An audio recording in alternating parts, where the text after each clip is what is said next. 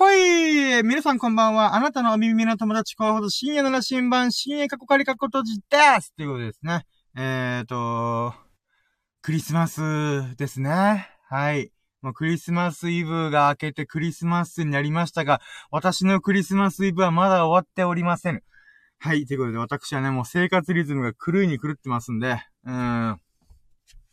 いやー、まあ、25日になったから、クリスマスになったからといって、うん、特にこれといって変わったことはなく、いつもの日常をいつものように過ごして、うーん、って感じでしたね。うん、だからね、改めてね、このクリスマスを祝えてる方々、本当に、ラッキーっすね。うん、いいなと思います。で、えー、っと、まあね、えまあ、日にち上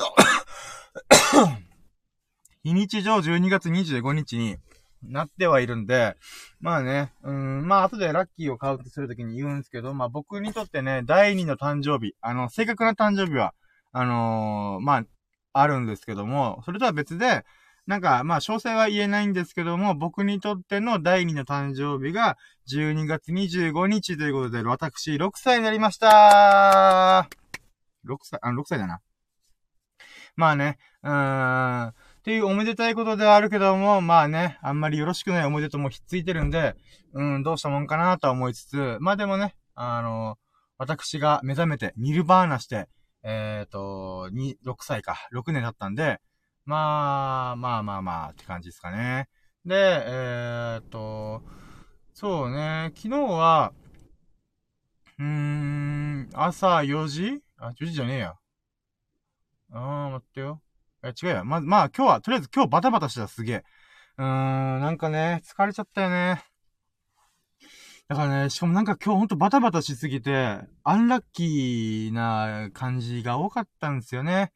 ということで、もうこのラッキーラジオ絶対やるって決めてて、で、やった後に、えっ、ー、と、なんとかね、今日の一日も最高だったな、ラッキーな日々だったっていうのを、なんとかこう、こじつけたいなと思ってるんで、ということで、行きましょうかね。やろうども、準備はいいかよーそろー深夜の新聞プレゼンツ、深夜のジャンクコンパス。今日のささやかなラッキーを語るラジオ略してラッキーラジ、Here we go!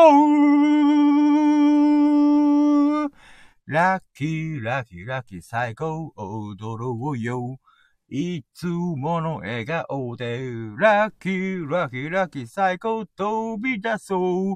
ステップ踏めば、パラパッパッパパ、ラッキー、ラッキー、ラーはい、ということで、えーとですね、ラッキーラジオね、えーと、始めたいと思います。よろしくお願いしますで、今日は2021年12月25日、えーと、ラッキーラジシャープ24、24回目ですね。の、えっと、今日のささやかなラッキーを語るラジオということで始めていきたいと思います。でね、うーん、まあ、この企画のね、趣旨をね、最初一回、もう何回も何回も話すんですけども、えっ、ー、と、ラッキーは便乗できる、イエイっていう感じで、まあね、人のラッキーを聞いたりとか、僕のラッキーを喋ることによって、なんて言うんだろうな。まあ、僕のラッキーがささやかすぎて、おめこれぐらいでラッキーって言えんの幸せもんだな、おい、みたいな。だったら俺もラッキーあるよ、みたいなね。そう思ってくれたらいいなと思いますし、僕自身も喋ってて、あ、ラッキー、あるなみたいな。思い出したなみたいな感じで、なんかいろいろ振り返ってみたらね、あの、うん、あるんですよね。一日の中にささやかなラッキーっていうのが。うん。で、かつね、人様のラッキーを聞くだけでも、あ、聞くことによって、その人さ、えっと、あい、あい、えっと、待って、ゲップする。ああと水飲む。ちょっと待って。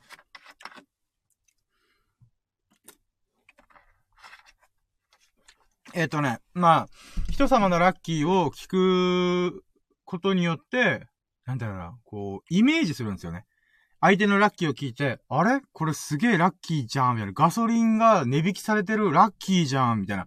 で、そのラッキーは、知識とイメ、イマジン力によって、こう、自分のように感じることができる。っていうのが僕の提唱してるラッキーが便乗できる。イエーイみたいな感じなんですよね。えっ、ー、と、つまり、まあ、知識を持つことによって、例えば今、この世界的にも、この石油の高騰化、つまりガソリンの高騰化が始まってるから、その結果、えっ、ー、と、なんていうか、ガソリンの値引きたった2円でも5円でも7円でも、こう、めっちゃ下がったぜ、イエーイみたいな。それはつまり、国際的な情勢を知ってるっていう知識とともに、それをイメージして、えっ、ー、と、その、ラッキーを語ってくれた人？の立場に立ってみると、めっちゃラッキーじゃんイエーイみたいなね。うん。なんかそういう、うーん、ことができるなぁと思っております。ということで、まあ、ラッキーは便乗できるってだけでね、ちょっと覚えててくれればありがたいです。でね、あの、そのラッキーを便乗させるために、ぜひ、えっ、ー、と、皆様のラッキーを私に、あの、授けてくださいませ。教えてくださいませ。恵んでくださいませ。っていうことでね、あのー、まあ、皆様からの最近のラッキーとか、えっ、ー、と、まあ、今日のラッキー、なんでもいいんで、このラッキーをぜひ僕に、えっ、ー、と、教えてくださいませ。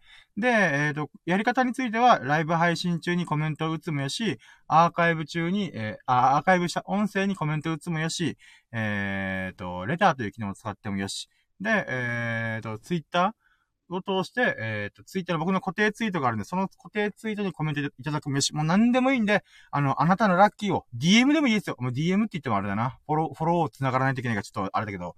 うん、まあ、何でもいいんで、えっ、と、コメント、コメントというか、あなたのラッキーを私に恵んでくださいませ。授けてくださいませ。うん。そしたら、お返しに、私はあなたのことを神認定しますんで、はい。ちなみに今のところ、アマテラス、アフロディーテ、アトラス、えっと、七福神のエビス様、えっ、ー、と、スサノが、えっ、ー、と、私のこのゴッツ認定を受けてます。ゴッツ認定って言ったらちょっとあれだけどさ、僕リス、まあヘビーリスナーのことを、ヘビーリスナーというか、こう、か、関わりの深いリスナーさんのことを勝手に神々と崇めてて、うん。だからごっつ認定してるんですよね。うん、みんな、この神認定して、うん。まあ、アマテラス出ましたし、スサノー出たし、エビス出たし、アフロディテ出たし、アトラス出たし、みたいな。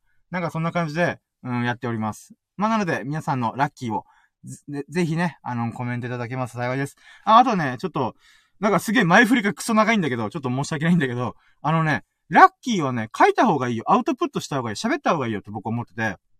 それはなんでかっていうと、その瞬間、やったぜラッキーみたいなこともあるんですけど、一日経つとね、ささやかなラッキーとか、まあ、大きいラッキーは覚えてるけど、なんかね、あ、おにぎりが売り切れてないとかね。それぐらいのささやかなやつ、やつって結構忘れがちなんですよね。あ、今日青信号で目的地まで着いた。やったーみたいな。っていうのね、忘れちゃうんですよね。だけど、なんか、こう、コメント打つぞって言った時に、あれ？今日何のラッキーがあったかなって思い出して、かつその思い出したラッキーを見つけた瞬間に、その朝起きたささやかなラッキーが、書く瞬間、アウトプットする瞬間、喋る瞬間に思い出して、だったラッキーだったみたいな。つまり、ラッキーを二度楽しめる。ツーラッキーを楽しめるって考えたら、ぜひね、皆さんに私はアウトプットしてほしいなと。まあ、結局ね、あのー、それっぽいことを言って、あの、皆様のラッキーをあのー、いただきたいなと、もらいたいなっていう、私の、あのー、願望丸出しな、えっ、と、えー、説明でした。はい、以上。ということで、えっ、とで、で、企画の流れとしては、まあ、基本的には僕がひたすら喋りまくるって感じなんですけど、その喋りまくる中で、うーん、3段階やって、まず初期ラッキー指数つって、パッと今何も思い出してない状態で、ざっくりと今日はラッキー指数どれくらいやったかなみたいな。っていう何パーセントかって出します。で、その後に実際今日の、えっ、ー、と、朝、朝っていうか、まあ、からず、今日、今日24時間か、のラッキーをざっと振り返って、そのざっと振り返ったやつをもっと、をどんどんカウントしていく。ラッキーカウントつって、1、2、3、4みたいな感じで、1ラッキー、2ラッキー、3ラッキーみたいな感じでカウントししていきます。で、そして最終ラッキー指数を、えっ、ー、と、改めて出してみようと。で、出してみたら、じゃあ実際、えっ、ー、と、何パーだったよ、みたいな。で、そうすることによってね、初期ラッキー指数で、いやー、今日アンラッキーな日、直前にアンラッキーあったんだけど、みたいな。っていうこともありつつも、いや、振り返ってみたら最終ラッキー指数半端ねえじゃねえかと。そうなってくると、やっぱり、わー、やっぱ今日の一日も最高だったなー、みたいな。って思えるんで、まあそんな感じの段取りになっております。ではね、早速初期ラッキー指数いこうかなと思います。初期ラッキー指数はね、ついさっきアンラッキーなことがあって、正直めっちゃ凹んでる。うわーと思って。まあでもね、ラキラジやるしなーとか、だからララキラジやる寸前までなんかうじうじしてました。えー、なんかアンラッキーなんだけど、なんか全然ラキラジやる気ないんだけど、みたいな。ね。うん、ってやったんだけど、まあ、やるかつって。うん。まあ僕はね、今月中は毎日配信するって決めてるんで、まあその流れで、えーと、まあ毎日配信の中で、ラッキーラジオやっております。もうさっきアンラッキーが私、あんまり頭が回ってないからもうね、ぐ、ぐったぐだな。あと、クリスマスイブなのに一人でいるっていうこの寂しさ。まあ、明けてクリスマスだったけど、うん、それゆえの、こう、なんか、もやもやした感じ？みたいなね、うん、のせいで、頭ももやもやしてるし、喋りももやもやしてるし、音量ももやもやしてるし、もうわけわかんねえみたいな感じです。まあ、うん、まあ、ぐちぐち言ってもしょうがないんで、えっ、ー、と、初期ラッキー指数いきます。で、やっぱね、50%ぐらいかな。うん。まあ、クリスマスイブ自体がそんなにいい思い出ないし、クリスマスもそんなにいい思い出ないけど、第二の誕生日っていうわけわかんない状況だし、しかも今日やることいっぱいあったし、しかも、えーと、えーと、えーと、みたいな感じだったんですよね。直前にね、アンラッキーなこともあったからね。はぁ、あ、50%ですわ。いや、でもね、まあ、とりあえずアラッキーカウントをね、なんとかやる、やっていく中で、うーん、出てこればいいかなうーん。いやー、なんかテンションが追いついてないわ。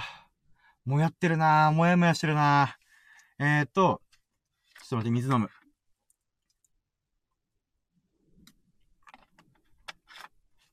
よし、気合で頑張ろう、頑張ろう。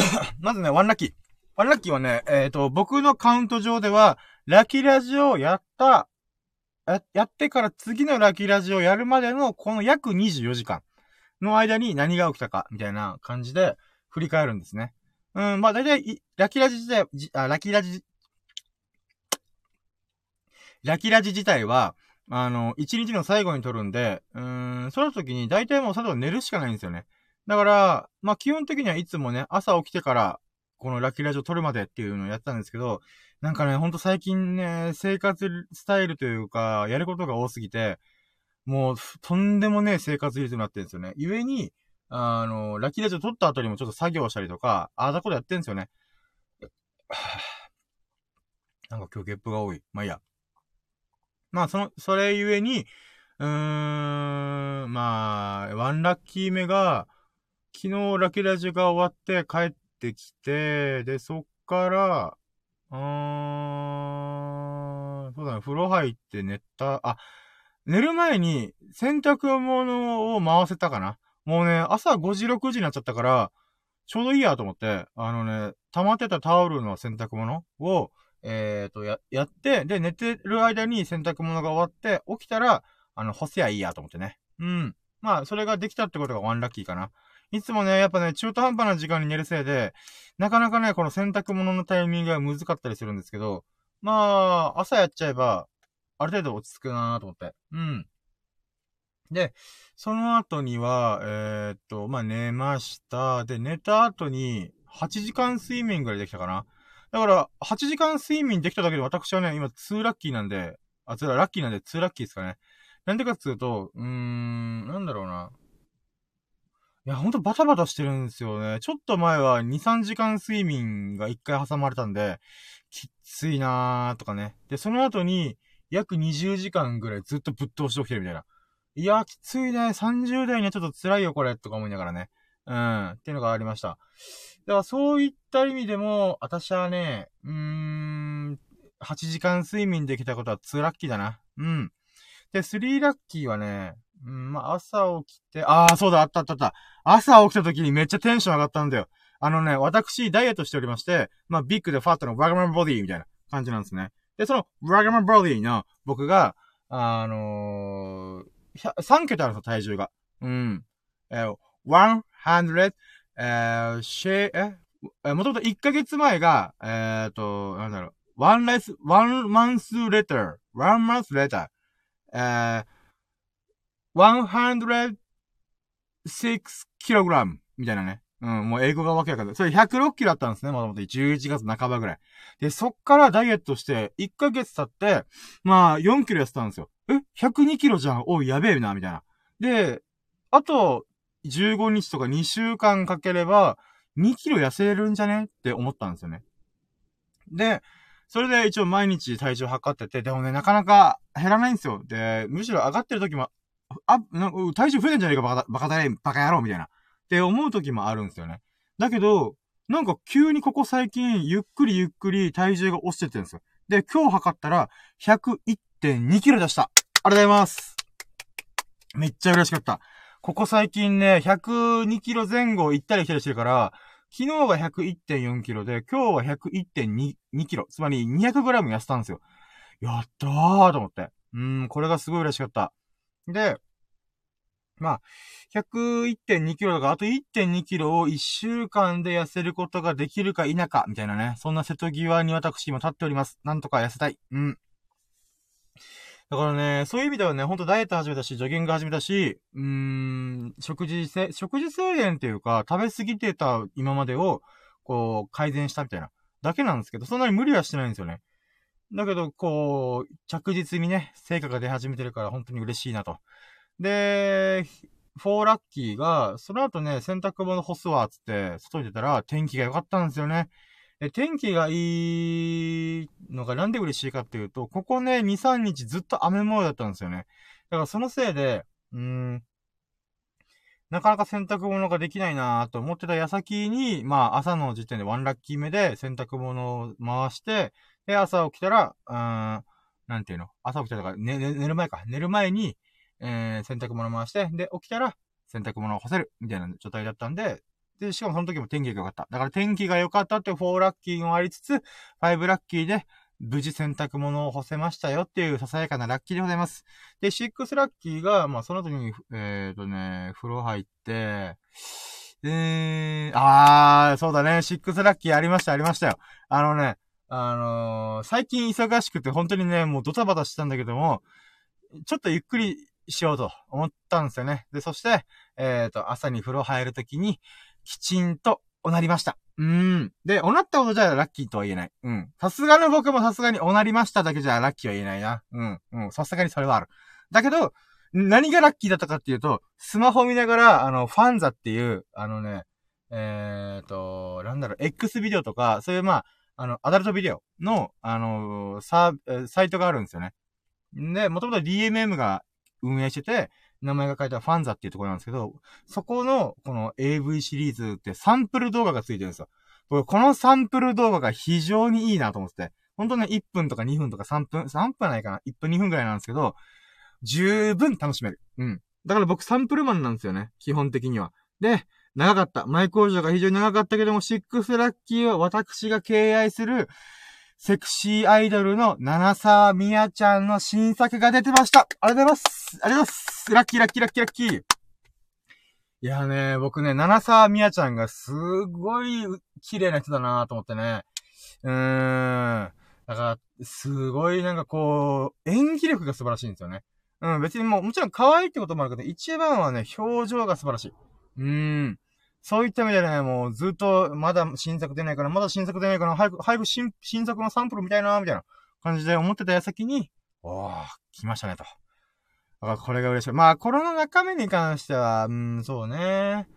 ない、テーマ的にあんま好きじゃなかったけど、やっぱりね、七沢みやさん、もう、みやちゃんって言ったら、だから、みや、みやさん、み、みやさんの、うーん、こう演技力にね、改めてね、あこの人素晴らしいなと。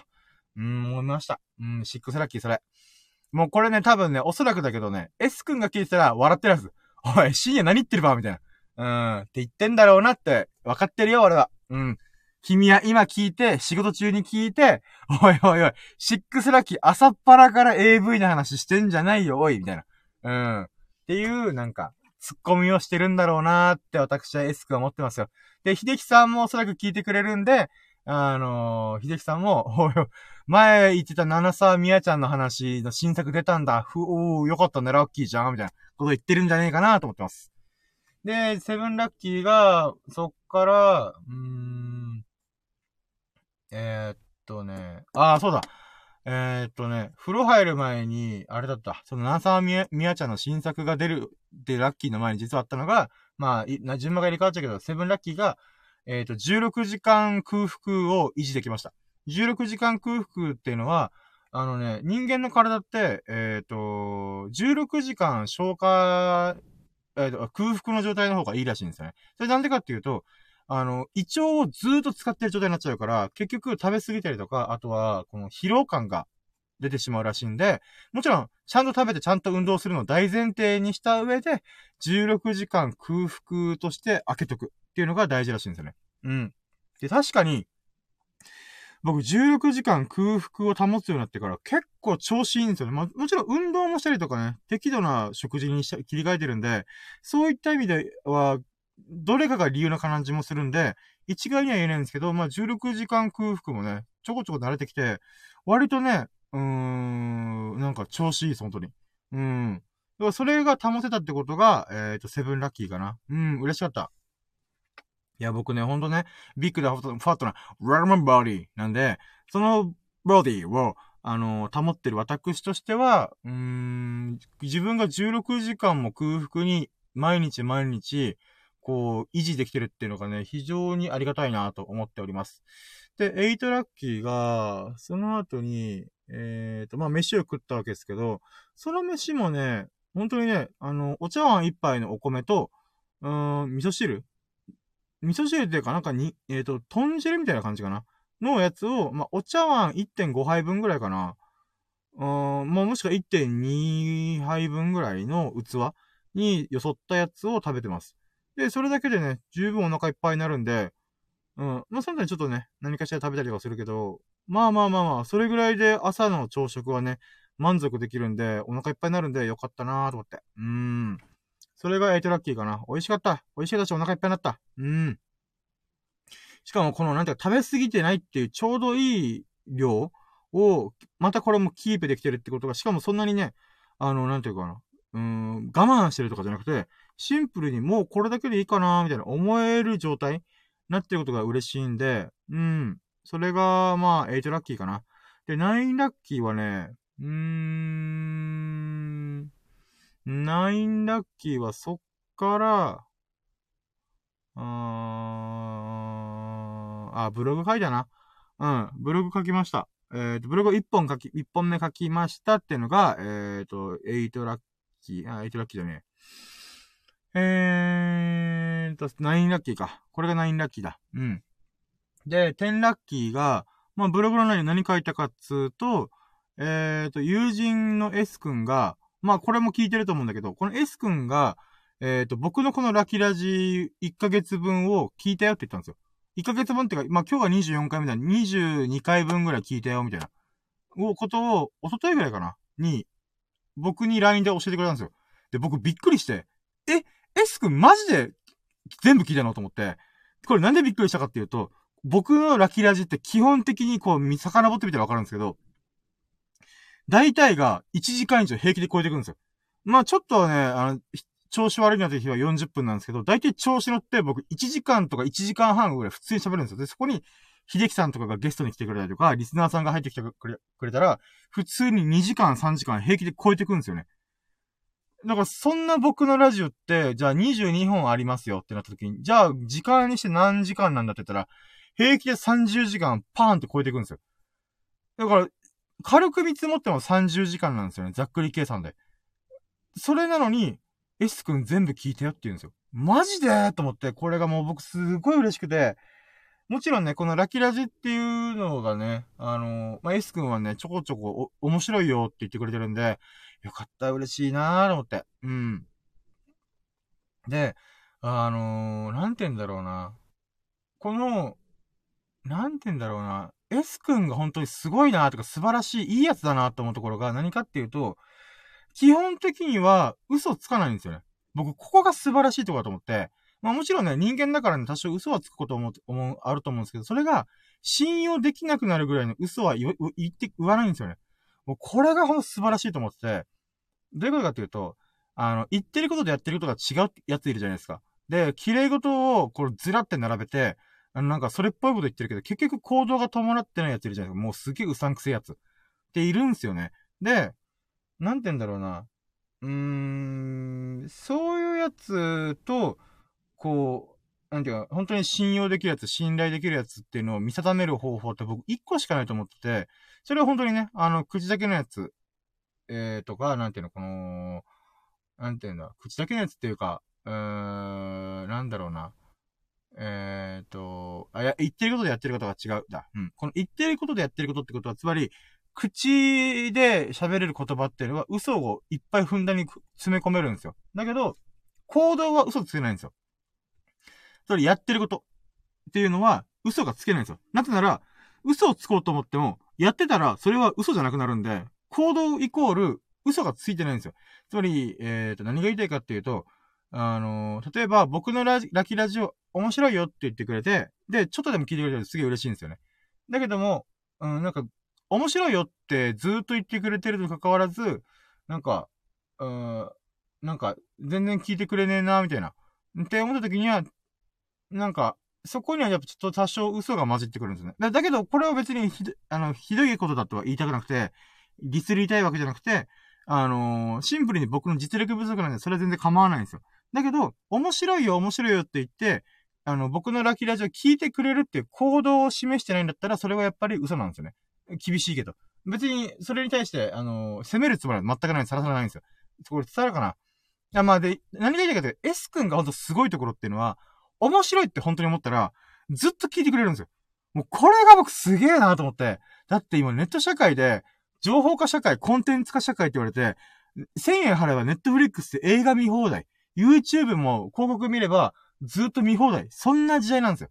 そんな時代にもかかわらず、S 君は人生の30時間を僕のラキラジを聞くってことで使ってくれてるんですよ。で、さらに言うならば、このラキラジは、えっ、ー、と、一応音声なんで仕事しながら聞けるっていうのがあるんだけど、仕事しながらも聞いてくれるなんて、なんて嬉しいことしてくれるんだと思って。で、さらにそれを面白いって言ってくれるね。うん。で、しかも最近はいいねもしてくれてるよね。ありがとうございます。あの、S 君のいいねがね、毎回こう、通知で来てくれるからね、本当に嬉しい。ありがとう。うん。っていう感謝の気持ちを込めた記事を書きました。うん。だからね、この、たった一人でもね、聞いてくれるだけで私は、こう、たった一人で喋り続けられるなと思って。これがね、非常に嬉しかったっていう話でございます。うん。だからね、コツコツコツコツ続けていこうかなと。一応ね、12月じゃ毎日配信するけども、まあ、1月になったらちょっと1週間に1回とかになるか、なりそうだけども、でもね、うん、S 君が聞いてくれるならば、もう、ひたすら喋っていこうかなと思っております。本当にありがとう、S 君。うん。まあ、それがね、えー、っと、10ラッキーかな。うん。で、11ラッキーが、そっから、あー、何したっけなあー、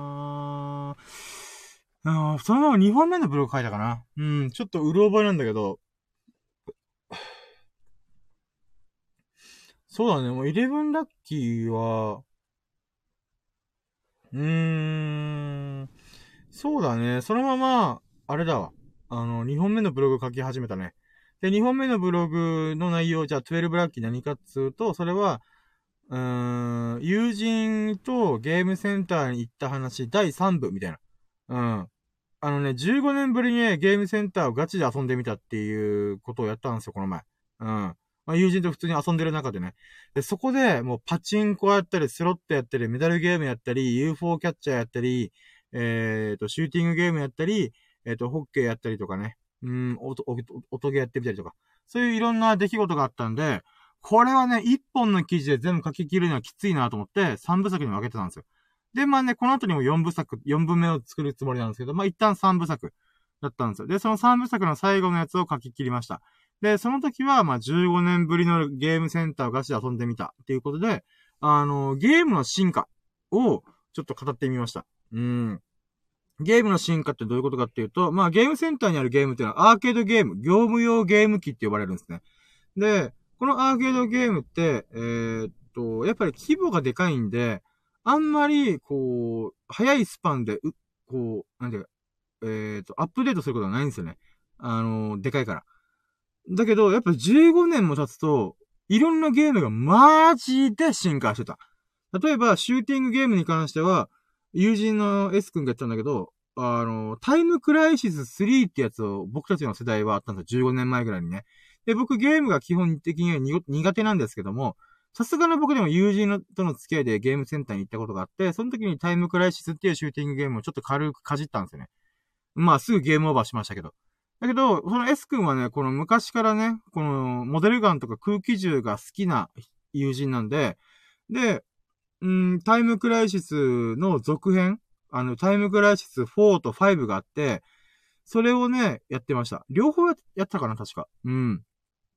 今回ね、その S 君が。S 君と別の友人がね。で、それを見てた時に思ったのが、あ、やっぱ新しくなってると思って、何が新しくなってるって、まず4と5だけでも全然違うんですよ。4は、あの、昔のアナログ画面の、えっ、ー、と、比率なんですよ。だから、えっ、ー、と、今って横長じゃないですか。ちょっと正方形に近い横長なんですよね。ほんとテレビ画面と同じ比率みたいな。で、しかもよくよく見てみるとすげえ画質荒いんですよ。で、じゃあタイムクライシス5は何かっていうと、本当にね、大画面で、あの、ハイビジョンというか横長の画面。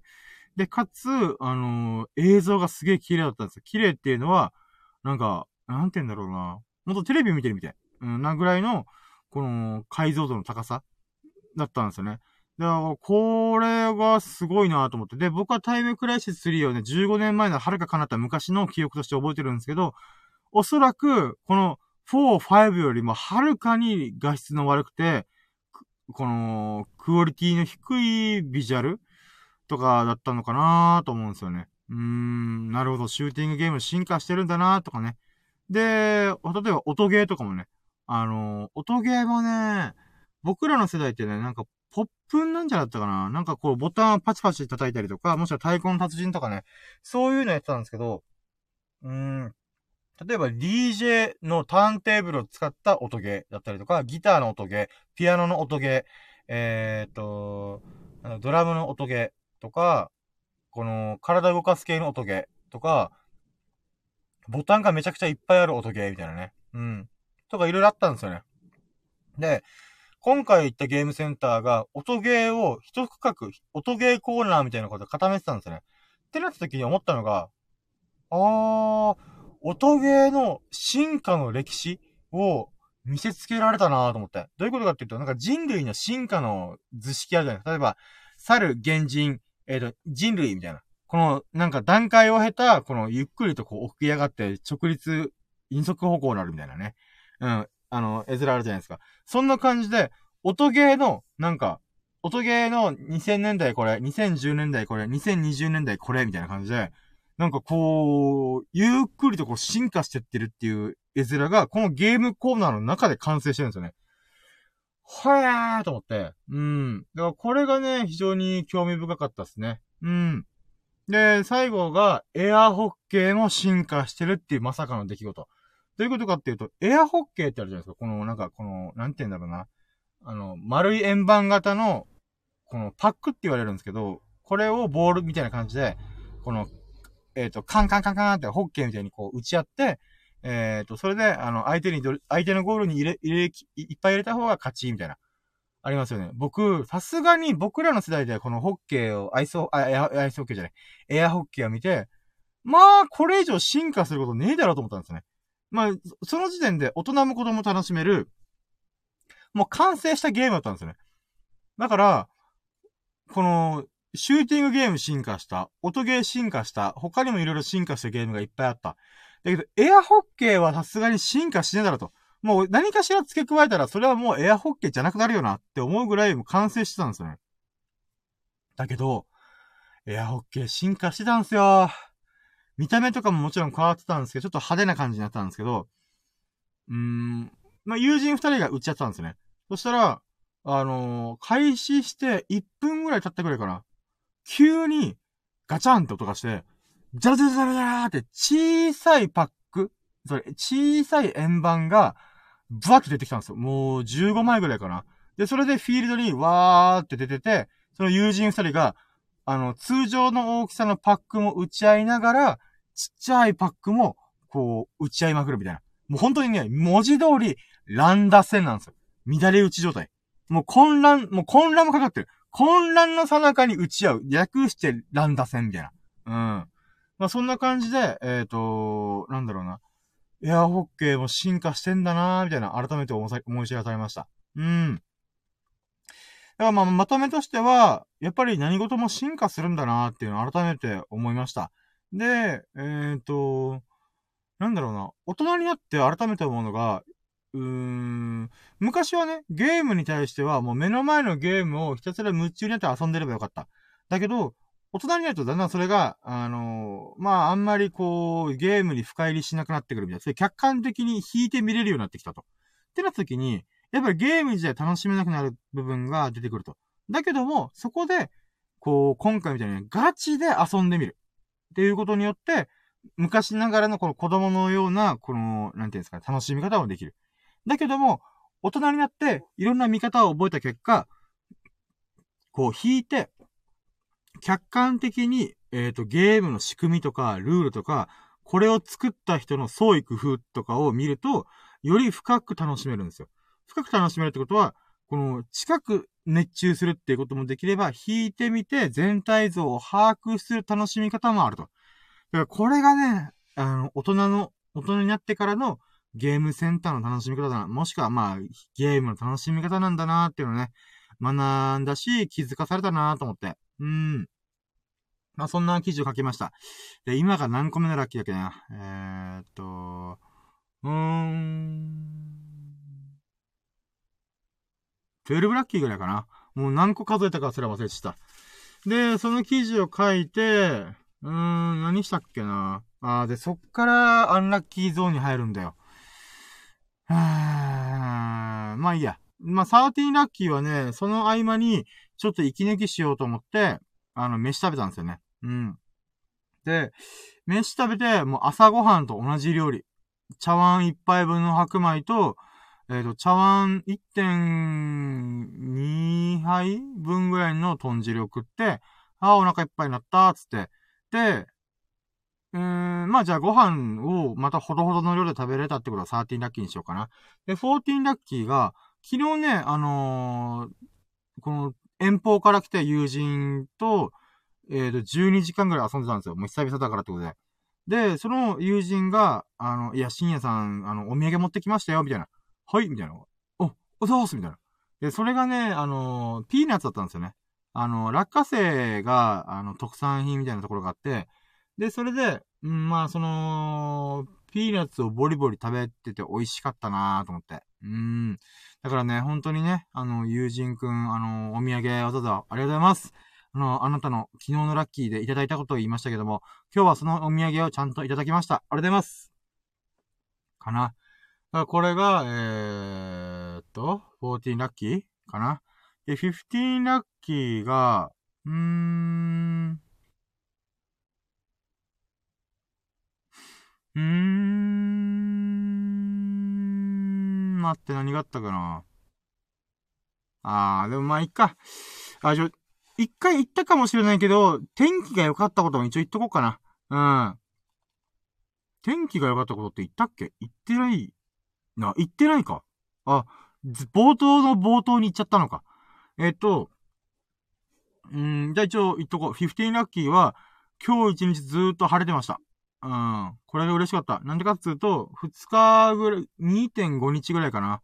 あの、ずーっと雨が降っててね、あの、洗濯物も干せなかったし、あの、ジョギングもできなかった、できないぐらい雨が降ってたんですよね。だから、あの、今日の夕方の雲とかもね、また綺麗なね、空で、嬉しかったっす。うーん、なんかね、うーん、これ昨日も言ったかもしれないけど、もう一回言うけど、これ夕方って、の雲って、あ、夕方の、えっ、ー、と、秋頃の空ってすごい綺麗なんですよ。なんでかっていうと、あのー、秋の空っていうか、冬の空っていうのは、雲が湿気をそんなに持ってないんで、上に上がりやすいんですよ。高層の方に雲が上がりやすいんですね。だから、あの、夕方になって太陽が傾くじゃないですか。そしたら横からの光が入ってくるんですよね。で、横からの光によって雲の横側が照らされるんですよ。そうしたものを僕たちは下側から見てるんですよね。そうした時に、雲の縁の部分が光り輝くんですよね。で、けど、中の部分はちょっと、あのー、この影になってるんですよね。その景色がすごい綺麗なんですよね。僕、この景色がすごいいいなぁ、好きだなぁと思ってて、だからそれをね、また今日も見れたことがね、嬉しかった。だから2日ぐらい、2日3日ぐらい見れてなかったから、その景色を。だからね、本当に、ザースと思って、ラッキーと思って。これが、うん、15ラッキーかな？あ、合ってる。もうなんかカウントミスがすごい気がするけど、気のせいかな。まあ、じゃあ16ラッキーが、そっから、うーん、まあ、じゃあ、そうだね、16ラッキーがね、うーん、そうだね。あの、明日提出する書類の準備に取り掛かりました。うん。で、セブンティーンラッキーがその中で書類の不備がとんでもなく出てきました。うっそだろうと思って。これ家族にちょっとお願いする分だったんですけど、僕がね、本当に前もってチェックしてよかったんですけど、僕書類仕事事務作業が本当に嫌いで、苦手なんですよね。だから、後の、後伸ばしというか好きなことばっかやったらいつの間にか期日直前になって、やっべと思って、で、まず一回書類をちゃんと書いたかなーって見てたら、もう、漏れがすごすぎて、嘘だろうと思って、おい、どこ見てんだと思って、ちょっと、うわーと思ったんですけど、まあこれもね、僕の本当ね、苦手なものをやってるっていう、このね、うん、ことによるものなんで、本当にね、うわーとブルーなったんですよね。うん。うーん、まあ、そうね。だけど、まあ、シックスラッキー、シックスティンラッキーで言うならば、うーん、うん、そうね、シックスティン、サーティンシックス、じゃあ、シックスティンラッキーで言うならば、そうね、今日でチェックして、あの、事前にその漏れを分かったおかげで、えー、対策というか、あの、修正を施すことができたよというのがありますかね。で、セブンティーンラッキーが、その書類の、まあ、ほどほとんど終わらすことができたよと。うん。で、ただ最後の一個の大本丸が、もうめっちゃ長いアンケート。うん。20枚分。片面釣りで20枚分。それにびっ、びっちりではないけど、かなり、あん、あの、筆記する、筆記形式のアンケートなんですよ。これがめっちゃめんどくさくて、いやー、どうしようと思って。うん、まあどうしようもこうもないんですけど、やるしかないんですけど、で、それが、えっ、ー、と、18ラッキーで、やっと全部書き終わりました。もう4時間くらいかけて全部書き切りました。でね、このアンケート内容がちょっとね、なんかシビアなやつというか、うん、なんか悩ましいやつばっかなんで、いやー、疲れたーと思って、本当に頭フル回転して、しかもね、中身がさっき、あ、シビアだから、ちょっと気がめいるんですよ、書けば書くほど。で、調べ物も軽くしないといけなかったんで、そういった意味でも、すごいしんどかったです。もう、あんまり思い出したくないなと思います。思う、思うぐらい。だけど、なんとか乗り切りましたよ。で、やっと落ち着いたと思ったんで、19ラッキーで、えー、19ラッキーで何したっけなあそうか、ジョギング行こうってなったんだ。うん、そう、だからやっとジョギング行こうと思っジョギングとラキュラジ取りに行こうと思って出かけて、えー、まずジョギングができました。うん。ただ、ジョギングができたはいいんだけど、うん、500メートルぐらい走った瞬間に、靴のソールが剥がれました。うっそだろうと思って。うーん。いや、これのせいでさっきからずっとブルーなんですよ、僕。マジで？ここに来て？みたいな。うーん、だからね、ちょっとそこ、そういう意味で、ちょっとショックだったんですよね。うん。うん、だから靴のソール剥がれちったと思って、ナインティラッキー無理やりこじつけるならば、靴のソールを剥がれた上で自分で DIY できるかもしれないっていうラッキーにたどり着いた。ああ。もう、靴買うお金というかもったいないから、ちょっと、なんとか靴接着剤でいけんかなと思って、うーん、まあ、そうね、いろいろ、こう考えて、自分で接着剤買ってくっつけてみよう、DIY してみよう、みたいな感じで思いました。で、20ラッキーが、それゆえに、あの、靴の接着剤っていうのをググってたんですよ。YouTube とかで見てたんですよね。で、そしたら、あの、意外と100均にある靴用接着剤がいいんじゃね？みたいな。っていう話が見つけて、マジで？と思って。なんか接着剤結構ね、安いんですよ、高いんですよ。だいたい1000円ぐらいするんですよね。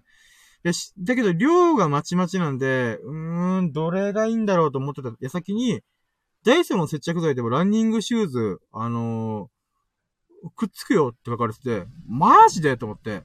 うん、だからね、明日はね、この、書類提出するさなかに、ちょっとダイソーによって、えっ、ー、と、シューズ用接着剤っていうのを買ってみようかなと。で、それでダメだったら、まあ、改めてね、あのー、ドンキホーテとかホームセンターに行って、ゴリラ接着剤なり、あのー、なんだろう、靴用の接着剤、シューグーっていう商品があるらしくて、まあそういうものとかを使って、ちょっと DIY というか、自分で靴を直してみようと思って。うん。まあだからそういう知識を、えっ、ー、と、自分で調べる機会を手に入れたって考えたら、ラッキーかなと。これが20ラッキーかな。で、21ラッキーが、えっ、ー、と、ラッキーラジオ。改めて撮れてます。今日はね、一番遅かった。いつもだいたい2時3時にやってるんですけど、まあ4時まで食い込むことがあったんですけど、今日はね、5時まで食い込みましたよ。5時じゃねえな。週、うーん、まあそうね。うん、5時、5時ぐらいに食い込んでやっと、配信がスタートしました。うーん、いやー、それでもやるって僕、すごい、偉いなと思って。うん、自画自賛。まあそんな感じかな。うん。で、そうねこんなもんかな。21ラッキーラッキーラジオやれました。で、こっから明日はね、12時ぐらいに起きないといけないので、6時間睡眠で大急ぎで準備して、えー、っと、ダイソー行って接着剤とか印鑑買って、えー、っと、弁護士の方のところに行って書類提出、書類を見てもらう。ああ、だから不備だらけだからどうなるかなとはちょっと心配になってるんですけど、まあ、まあ、大丈夫じゃん。いけるんじゃんと思って。うん。っていうのが、ちょっとありますかね。えー、だから21ラッキーかな、今日は。うーん。いやー、今ね、こう、ラッキーを最初から振り返ってみて、最初はね、あ、忘れてたこのラッキーあったわーと思ってポーンって跳ね上がったんですけど、やっぱりね、書類作業をしたっていう、このストレスと、かつ、えっ、ー、と、靴のソールが剥がれるっていうまさかの、こう、げんなり状態。うん、この二つがあって、ブルーげんなりな状態で、あちょっとやっぱ、それを思い出したゆえに、また、はあ、マジかー、みたいな。うん、明日も多分ね、接着剤を使うんで、ジョギングできないなーとかね。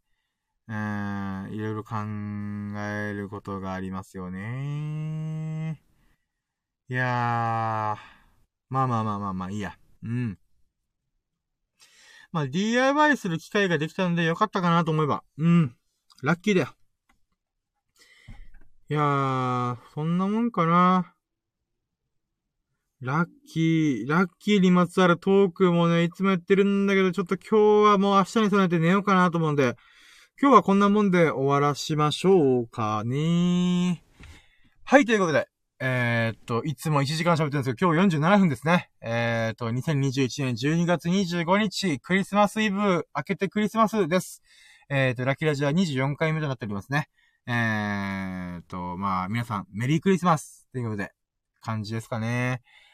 いやー、クリスマスイ、あー、まだあった !22 ラッキーカウントしてなかったよ。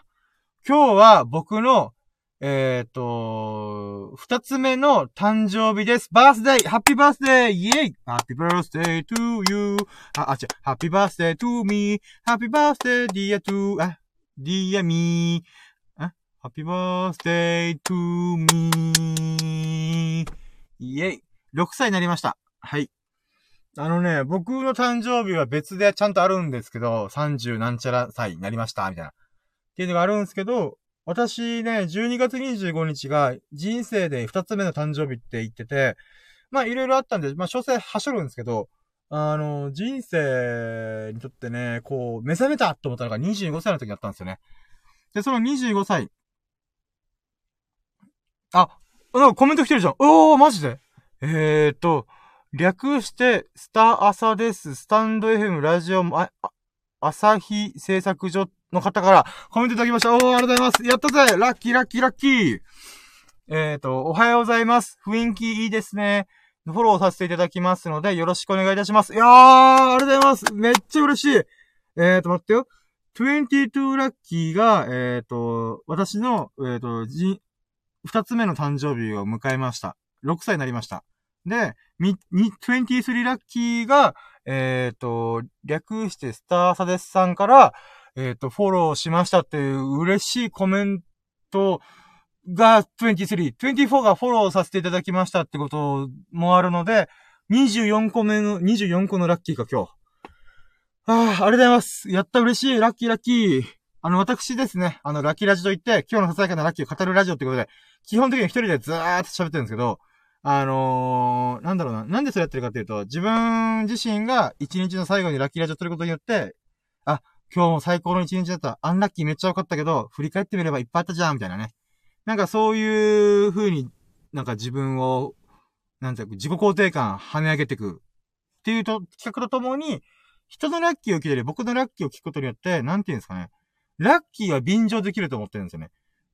この、人のラッキー聞いたときに、えっ、ー、と、イメージ力さえあれば、あ、こんなラッキーあったんだ。えー、自分もちょっとそれイメージしてみたら、あ、なんか、あ、いいね、それ、みたいな。それ、ラッキーを疑似体験できる。っていうのとともに、僕のね、ささやかなラッキーを、うん、聞くことによって、え、深夜ってこれぐらいのことでラッキーと思ってんの？みたいな。だったら俺の方がもっとラッキーだよ、みたいな。うん、ツナマヨおにぎり今日変えたよ、みたいな。売り切れてなかったよ、みたいなね。うん、ツナマヨおにぎり売り切れてる時あっからなっていうことで、まあ、なんだろうな。それもラッキーだよね、みたいな。っていう企画でやっております。で、もう、前工場が非常に長かったんですけど、あのね、あの、略してスターサさんですも、もし聞いていたら、あのー、ラッキー、最近のラッキーをぜひ私に授けてくれないかなと思って。教えてくれないかなと思って。うん、恵んでくれないかなと思っております。うーん。やっぱ人のラッキー聞くとね、僕も幸せな気分になるで、おー、スターサさん、こんなラッキーあったんだ。え便乗しようみたいな。うん。だからそういう感じでも、いつもこの募集、皆さんのコメントとともに、こう募集しておりますんで、あなた、あ皆様のラッキーを。もしよろしければ、えっ、ー、と、まあ、今日のラッキーでも、まあ、今日のラッキーっていうか、今日は、これから始まる人の方が多いんですよ。僕は今日、今日ってこれから終わる、寝、寝るんで、ちょっと生活リズム狂ってんですけど、あのなんて言うんだろう。えーん、まあ、最近のラッキーでも構わないので、まあ、ぜひ、こう、いいラッえ、えー、と、覚えてるラッキーをコメントいただけますと、いい、ありがたいなと思ってます。あ、で、ちなみにね、これはね、僕はラキラジオね、今月毎日24回やってる、24回っていうか、今月始めて24回目なんですけど、自分のラッキーをアウトプットするってすごい大事だなと思ってるんですよね。それは、喋るでもいいし、書くことでもいいし、あのー、なんだろうな。思い、思い出すっていうよりは出した方がいいかな。で、した瞬間に何が起きるかっていうと、あのー、ラッキーって忘れ去られやすいんですよね。みんな朝のラッキーを忘れてるんですよ。うん、今日青信号で渋滞なく朝出勤できた、イエーイって思ってたはずなのに、その仕事の8時間の合間で、こう、アンラッキーなこととか、こう嫌なこととかいっぱいあって、その青信号で、こう通勤できた、遅刻しなかったっていうラッキーをスコーンと忘れるんですよね。だからこそ、えっ、と、まあ、僕はコメント打ってほしいんです。で、コメントを打つことに何が起きるかっていうと、その時のラッキーを振り返って、その時の感情を思い出させられるんですよ。思い出すんですよね。あ、あんないいラッキーあったじゃん、みたいな。ってなると、それって、朝にラッキーあったのと、このコメント打つ瞬間にもう一回ラッキーの感情を思い出してるんですよね。だから、二度美味しいんですよ。ラッキーは二度食えるんですよ。うーん、二度食えるって二度味わえるんですよね。そういう意味でもぜひ皆さんにね、あのー、コメントの、な、なんか、そう、するときにちょっと、ラッキーをぜひアウトプットする場にしてほしいなと思って、今喋っております。これをね、長々と喋っちゃうからって僕ダメですよね。うーん。本当はもっとコンパクトにキュクキュクキュクっとやってるんですけど、まあ、なかなか難しいもんで。僕は、あの、喋り続けられることはできるんですけど、うまく喋れないし、面白く喋れないっていうね。ただひたすら長く喋るっていう、よくわかんない病のような才能を持ってるんで、うーん。まあ、こん、そんな感じです。ぜひコメントをね、あの、あ僕のためにもなるし、なるし、書いてくれた人のためにもなるんじゃないかなっていう、この、なんて言うんだろうな、ウィンウィンな関係で、できないかなと思っておりますんで、ぜひ、あのー、ラッキーがありましたら、ご検討くださいませ。うん。そうね今24個目のラッキーがあったから、他にもラッキーあるかなでも今すごいスタートさんが来てくれたから、めちゃくちゃテンション跳ね上がってんだよな。なんかこの感じで、うーん。あ、まあ、25ラッキー一応あるっちゃあるな。うん、てか、あれだ。うーん、まとめてなかった。まだまだまとめてなかった。25ラッキーが、今日は昼間からずっと天気が良かったんですけど、もうこの時間になると天気が荒れて雨が降り始めたんですよね。だけど、ジョギングしてる時にソールが剥がれちゃったんで、あのあ、これ走ったら怪我するな、危ないと思って、もうすげえアンラッキーブルーと思ってたんですけど、よくよく考えてみたらそのおかげで、雨が降る前に、あの、切り上げることができました。もう、ジョギングいつもだったらね、3キロぐらい走ってるけども、今日はもう500メートル走ったぐらいで、このソールがパッカーンってなっちゃったんで、あ、もうこれ帰るしかねえなーと思って、車に戻ったんですよね。うん。だけど車に戻った後に雨が降ってきたんで、そういった意味でも、あの時にソールがパッカーンって剥がれて逆に良かったのかもしれないですね。うん、風邪ひいてたかも。うん、そう考えると、これもラッキーですね。うーん。25ラッキーかな。うーん。そうね。まあ、今日の、うん、始まりからずーっとラッキーをカウントして25個かな。うん。ちっちゃいやつも大きいやつも含めて25個あった。うん。今日も素晴らしい日々でした。で、まあ、最終ラッキー指数ね。最初の初期ラッキー指数が、えー、確か50%って言ったかな。いつも100%超えてきたかったんだけどね、今日はどうしてもこの直前にソールがパカって外れるっていうまさかの出来事が起きたから、あと苦手な書類作業したからめっちゃストレスやばかったんですよね。だから50%って言ったけど、でも結局スターサさんが来てくれたりとか、うーん、あのソールがパカって外れたらおかげで、私は雨に降られ、雨に当たらずに、風が引く可能性を下げることができた。うーん、って考えたら、やっぱ上々っすね。うーん。なかなかラッキー上々。ラッキー上々ですね。ちょっと水飲みます。うーん。そう考えると今日の最終ラッキー指数は、うーん、100、198かな。うん。やった !198%! イェイ !50% から148%増、やりましたよ。でね、まあ、これ、この企画ね、あの、もし聞いてる人はびっくりしたと思うんですけど、あのー、基本的には上がるしかないです、この企画。初期ラッキー指数っていうのを喋って、うん、今日50%かなとか言ったんですけど、で自分で今日の一日のラッキー全部振り返って、全部っていうか思い出せる限りだ思い出したら、あ、最初10個ぐらいかなと思ったら25個ぐらい出そうと思ったら出せたじゃーんってね。ってなった結果、最終ラッキー指数が、あのー、100、あ、98%、あ ?198% じゃない？そうか、うん、148%増だったんで、今日も最高でラッキーな日々でしたね。うーん、感慨深い。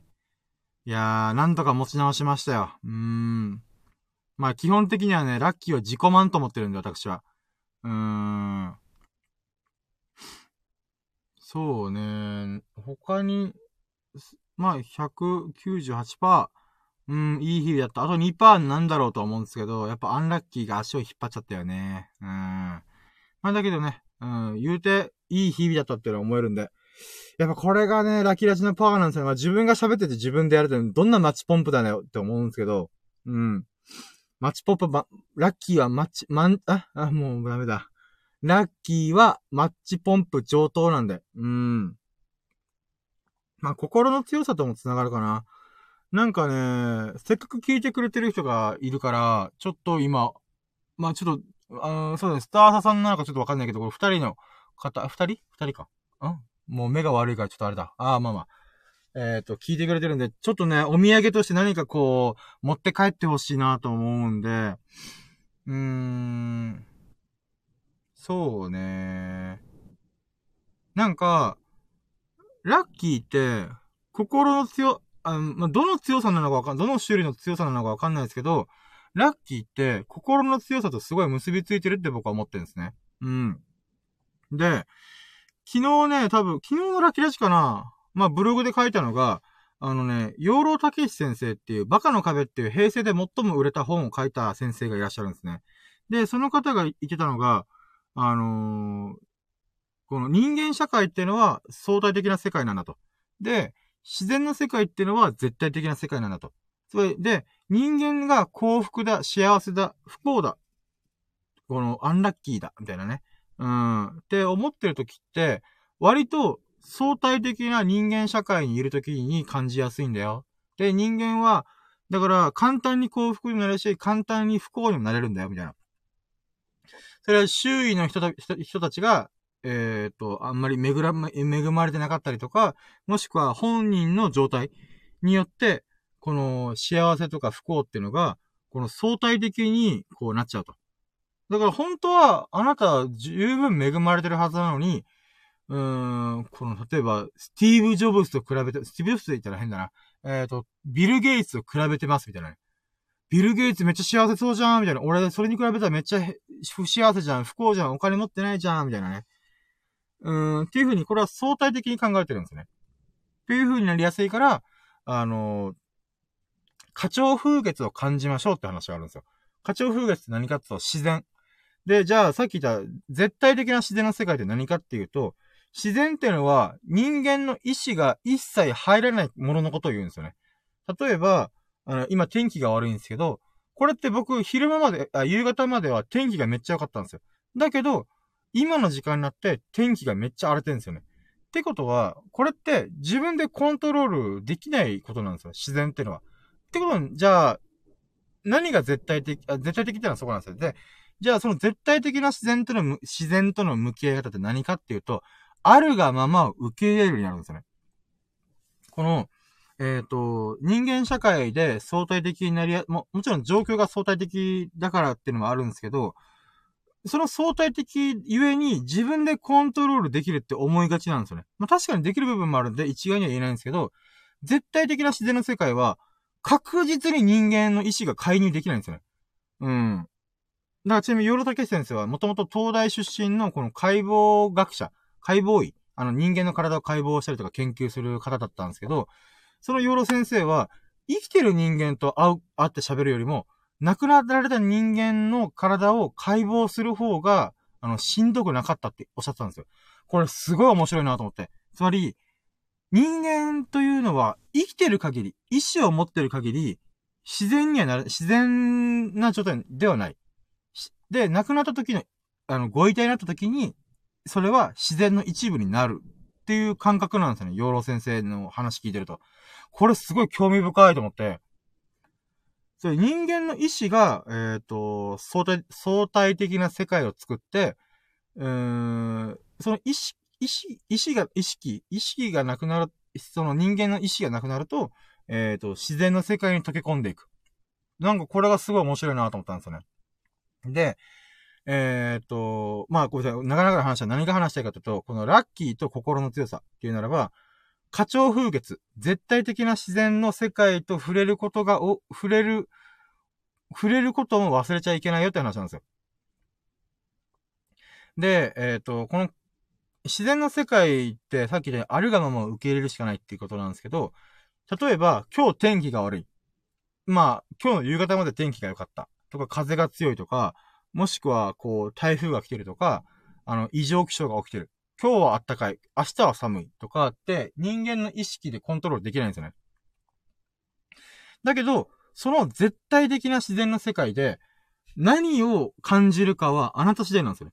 例えば天気が悪いから超アンラッキーじゃんって言うのも簡単ですよ。だけど、天気が、あ、いや、天気が、あ、ちょっと待ってよ。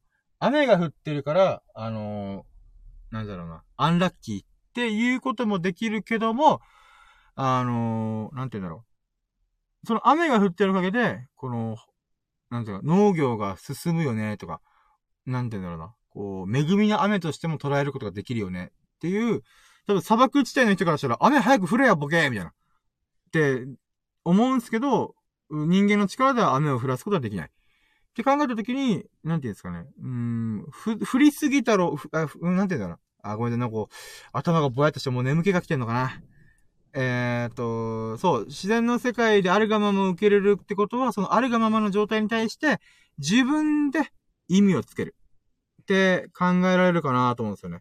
そこが、そこが心の強さなんですよ。だから、人間の社会にずっといると、こう、不幸も幸せも、もう波風が激しすぎるんですよね。相対、相対的な世界だから。だけど、こう、メンタルが落ち着いてる時って、結構、天気を見て、月を眺めて、風を感じるだけでもいいなーって思えるんですよ。幸せだなーって思えるんですよね。うん。だから、両方の世界、二つの世界を、こう、行ってできたりしようよっていう風に、養老先生はざっくりと言ってたんですよね。うん。これ逆にね、じ、ヨロ先生言ってるかって、僕が思うに絶対的な自然の世界にずーっといると何が起きるかっていうと、多分、自然と一体化するんですよ。自然と一体化すると何かっていうと、あの、意志を持たなくなるって考えられるかなと思うんですよね。うん。だから、どっちかに偏ってもいけないなと思うんですよ。両方の世界があるってことを分かった上で、両方の世界を行き来することによって、心の強さはた、えっ、ー、と、つけられるっていうか、たくましくなれるみたいなね。なんかそういう風に考えてもいいのかなと思ったんですよね。まあ、それで言うなら僕はこのラッキーラジオやって、ほぼ毎日、うんこがもりもり出た、イエイとか、あの今日は天気がいい、イエイ今日は月を見れた、イエイみたいな。うん。なんかそういうことをずっと言ってるんで、そういった意味では僕は、うーん、相対的な人間社会と絶対的な自然の世界を両方行き来できてるんだなと。で、これがね、いつの日かストレスがま、すごすぎて、あの、自然の世界の、こう、なんていう、あるがまま受け入れるってことを忘れてしまったら、やっぱりこう、精神的に不安定になるんだろうなーっていうのね、改めて思います。あ、っていうか、喋るのに夢中すぎてあれですね。あの、我らが七福神、エビス様降臨してくれました。ありがとうございます。えーと、ごめんなさい。もうずーっと喋るのに夢中で目閉じてました。すいません。えーと、お疲れ。今日遅かったんだね。寝て起きたらラキラジやってた。今日も参加できず、すまぬーってことで、いやもう全然いいですよ。あコメントで参加してくれてありがとうございます。いや、私ですね、ちょっと最近ラキラジやる時間がどんどん遅れてまして、前は2時3時だったんですけど、最近忙しすぎて、4時だったかな、昨日は。えー、まあ、昨日だったこととか、まあ、今日はもう5時過ぎてラキラジを収録しております。はぁ、いやー、秀樹さんとね、こうラキラジやりたいんですけどね、僕が今、生活リズムが乱れに乱れてるんで、明日も、今、6時17分なのに、僕、明日12時に起きて、えー、っと、大急ぎで準備して、弁護士の元に行って書類を提出しに行かなきゃいけないんですよ。もう、疲れるなーと思って、しかもその前にはダイソー行って、靴用の接着剤買って、このランニングシューズのソールがパカって外れたんで、それを塗り、塗り、塗り塗りして、くっつけるみたいな。だから明日もジョギングできないんですよね。くー。まあまあ、そんなアンラッキーもあったんですけど。うーん、まあそんないろいろなことがありましたよ。だからねまあでもね、この時間までなったからこそ、あの、スター朝さんが、あの、聞いてくれてるんで、で、かつ、あの、秀樹さんも降臨してくれたんで、本当にありがとうございます。あ、またコメント。いやー、自分も今忙しくて、だと思います。もう今、忘年会シーズン、年末シーズン、もう突入してますからね。秀樹さんのお仕事だともう忙しいのが当たり前だと思うんで、もう全然、むしろもう儲けてください。儲けてるってことは、あの、人の役に立ってるってことなんで、あ、まあ、ごめんなさいね。あの、秀樹さんに、こう、なんて言うんですかね。言うのってもう、釈迦に説法だよなってめっちゃ思うんですけど、でも秀樹さんが今すごい頑張ってるってことを、こう、なんか、素晴らしいと、ちょっと言いたくて、あのー、やっぱり、仕事が忙しいって、かつそれに対して自分が前向きに取り組んでる時っていうのは、いい、いいよなーって改めて思うんですよね。それって何かっていうと、えっ、ー、と、この秀樹さんの仕事を求めてる人がいっぱいいるから忙しいってことですからね。うん。やっぱ仕事っていうのは基本的には価値のある、うーん、サービスなり商品を作ることによって、うん、その価値に見合った代価を手に入れる。だから、えっ、ー、と、すごいなんかわかりやすい言葉で言ったのが、ありがとうの形をしたのが、あの、対価だよ、みたいな。うん。っていうのを聞いたことがあって、まあそれをお金と言ってもいいし、物でもらってもいいし、このなんかサービスというか、例えば、あの、この前、あの、おごってくれたから、今日は俺が車の運転で、あの、なんていうのかな。えっ、ー、と、ガソリンでおごってあげるよ、みたいなね。うん。だから、行動でおごってもらうこともあるし、えー、サー、サービスというか、うん、なんかそういうのが、わ、びっくりした今ワンちゃんが飛び出してきた。怖かったー。ああ。リードつけてくれよー。ああ、まあごめんなさい。えっ、ー、と、そう、うん。何の話してワワンちゃんに全部持ってかれて今。ああ、そう、秀樹さんの仕事が素晴らしいよっていう。うーん。えっ、ー、と、秀樹さんが今コメント。私が求めてるのはズバリ、ラキラジ いや、もうそんなに言ってくれてありがとうございます。いやー。いやー、ほんとありがとうございます。いつもお付き合いいただき。いやー、あー、そういえば、あ、言ったかな？聞いたかなと。あの、S 君がいるじゃないですか。S 君が僕のララキラジを、えー、っと、22回分、一昨日ぐらいかな？?22 回分全部聞いたよ、つって、今のところ全部聞いてるらしいんですよ。だから、で、しかもこれが、合計30時間っていう、とんでもない量なんですよ。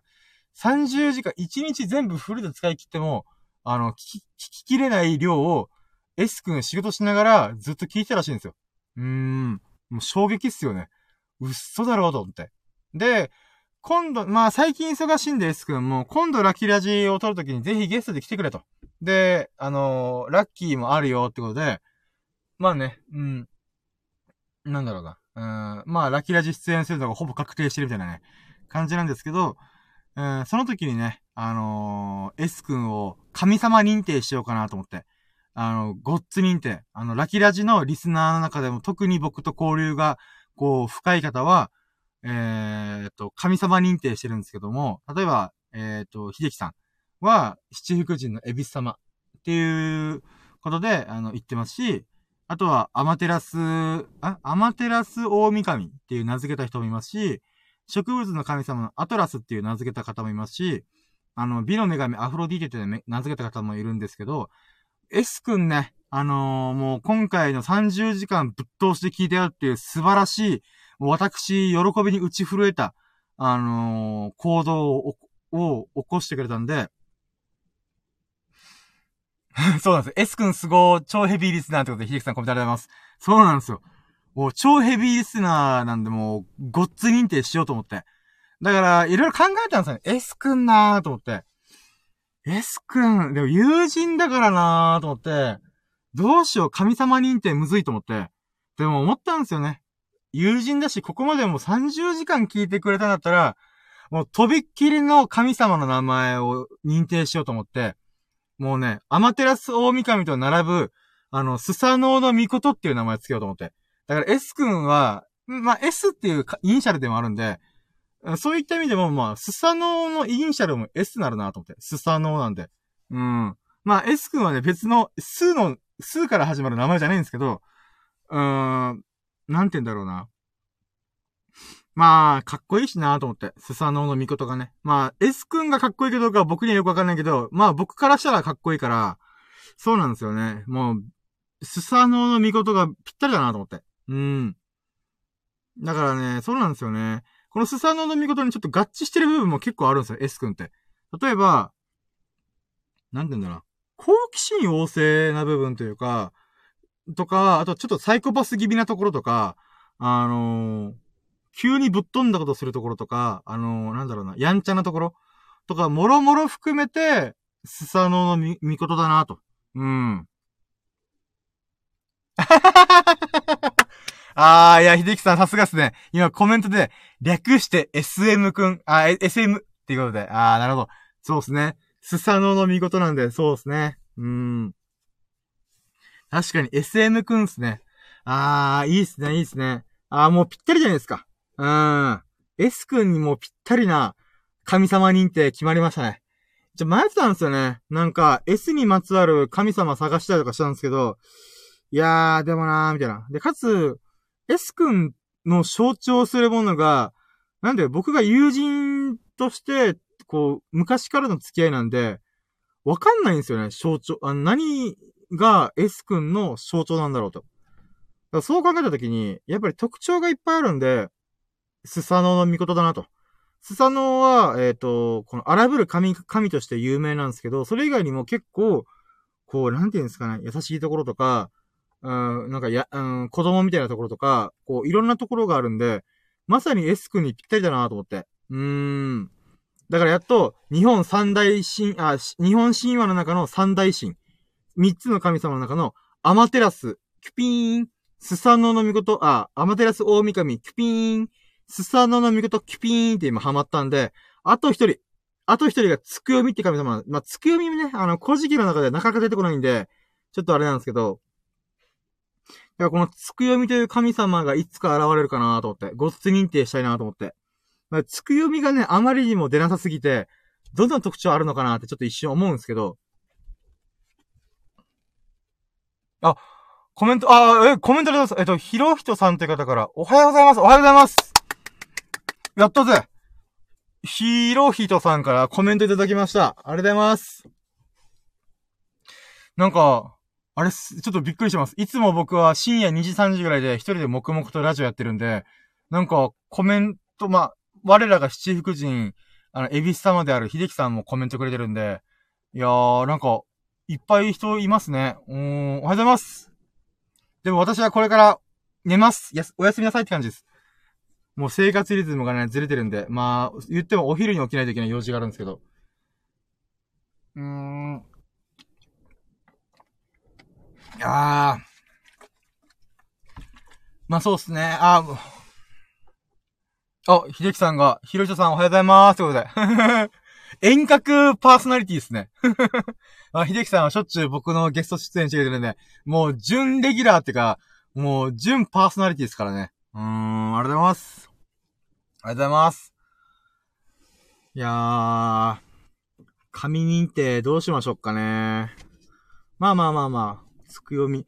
だからね、あれなんですよね、ラキラジやる上で、うーん、かなり、こう、神様の名前を覚えていかないといけないし、調べていかないといけないっていう、あれが出始めてるんですよね。うーん。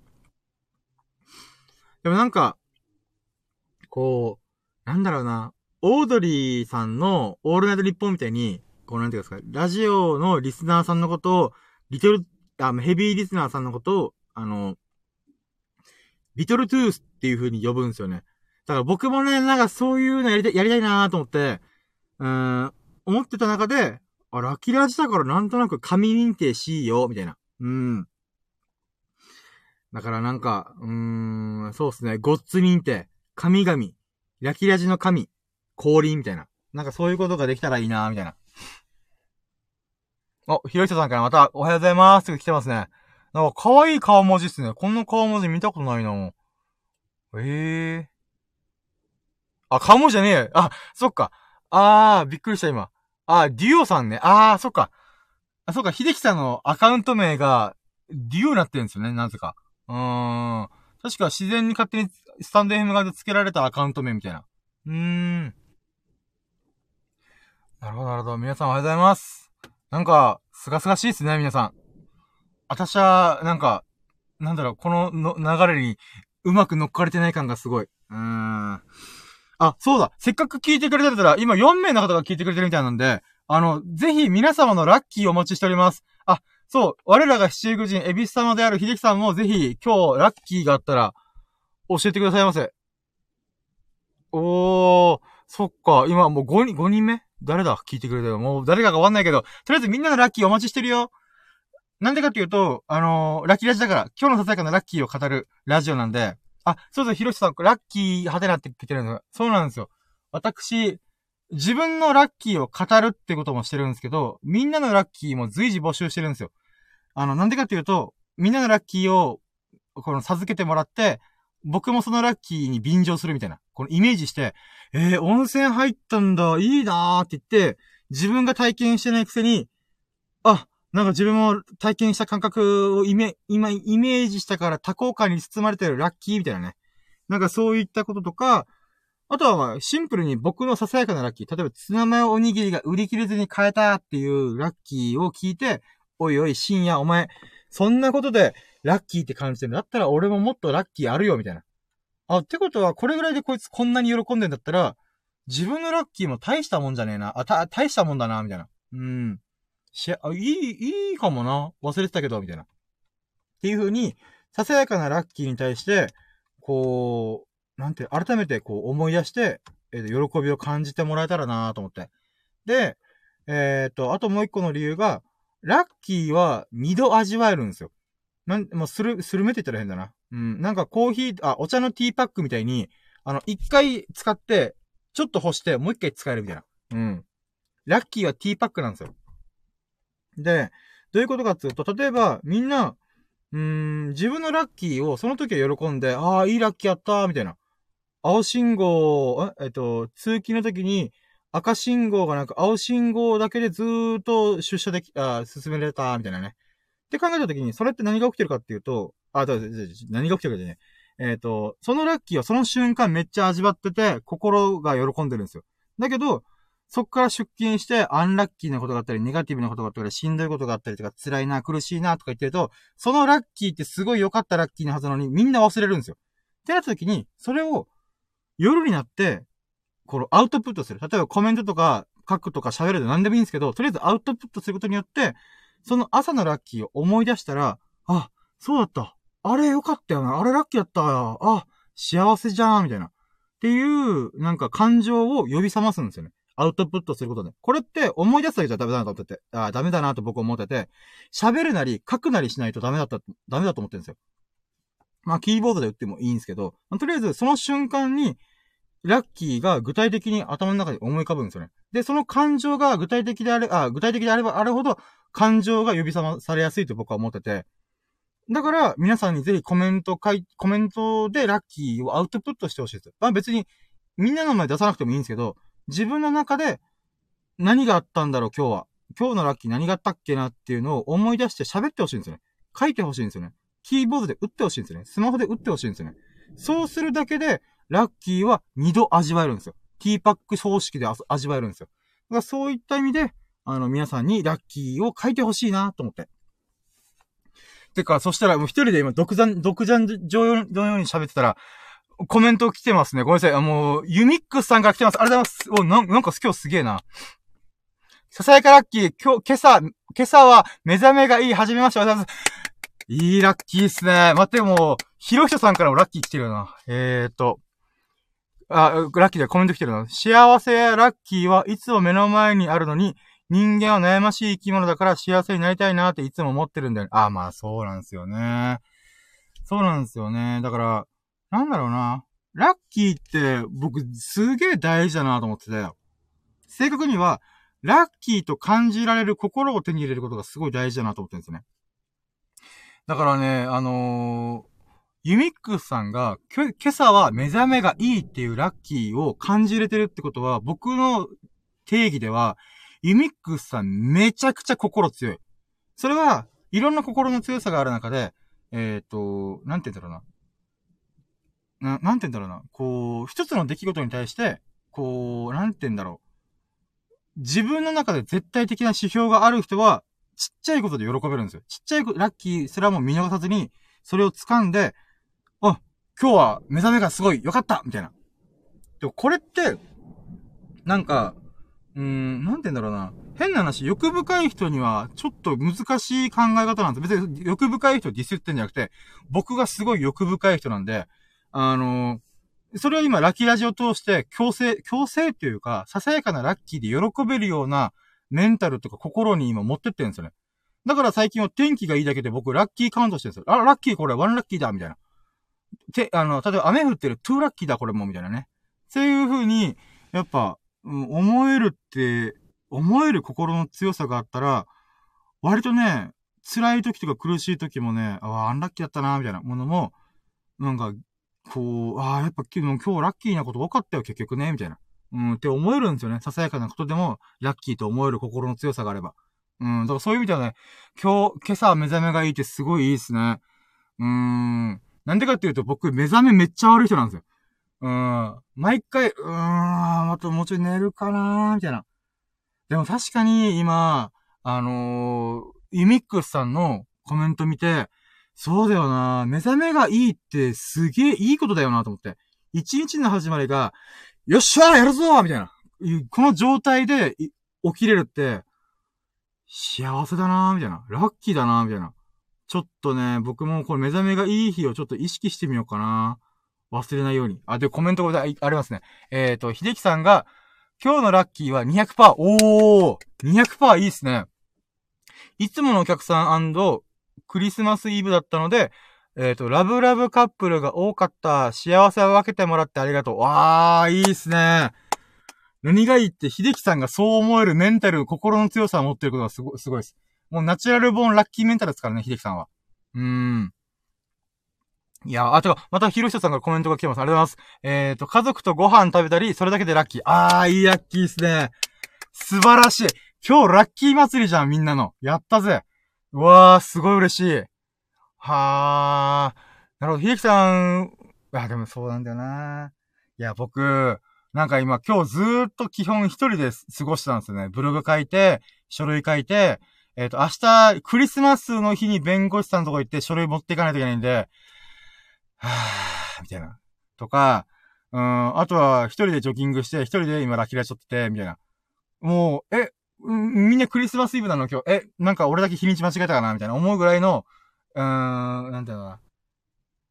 もういつもと変わらぬライフスタイルを過ごしたんですよね。まあ、ある意味それはそれでラッキーなんですけどね。うん。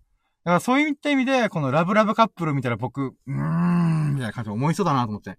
で、そこで秀樹さんがやっぱり、そういう風に思えるってことは、うん、幸せ、しかも幸せを分けてもらってありがとうって、うん、思えるメンタルってだいぶ強いですよね。うーん。いやー、見習います。本当に。ありがとうございます。で、ひろひとさんの家族とご飯食べたり、それだけでラッキーっていうのも、非常に、あのー、いいんですよね。なんか、うーん、当たり前って思うことって、なんか、感謝しなくなるんですよね。これね、僕、ラッキーをね、ずっと考えてて、なんかたどり着くんですけど、当たり前と思ってること、あ、おと、あり、当たり前と思ってると、ずーっとラッキーにはならないんですよね。なんでかっていうと、うーん、なんか視野が狭くなってんなと思うんですよね。うん。で、かつ、そうなってくると感謝しなくなるんですよ。つまり、ラッキーを感じれる人って感謝しがちなんですよ。しがちって言ったらな。感謝する傾向があるんですよね。あ、これラッキー、運がいい、やったねみたいな。うん。で、これもね、秀樹さんと昔喋ったことがあるんですけど、あの、例えばその、ひろしさんの家族とご飯を食べたりっていう考え方っていうのは、すごい素敵なことで、これって、なんていうんですかね。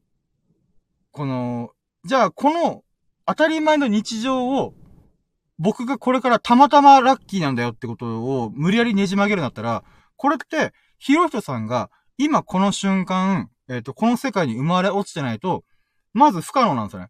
で、さらには地球っていうのは、えっ、ー、と、か、地球という生命体が生まれる確率っていうのはとんでもなく低いんですよ。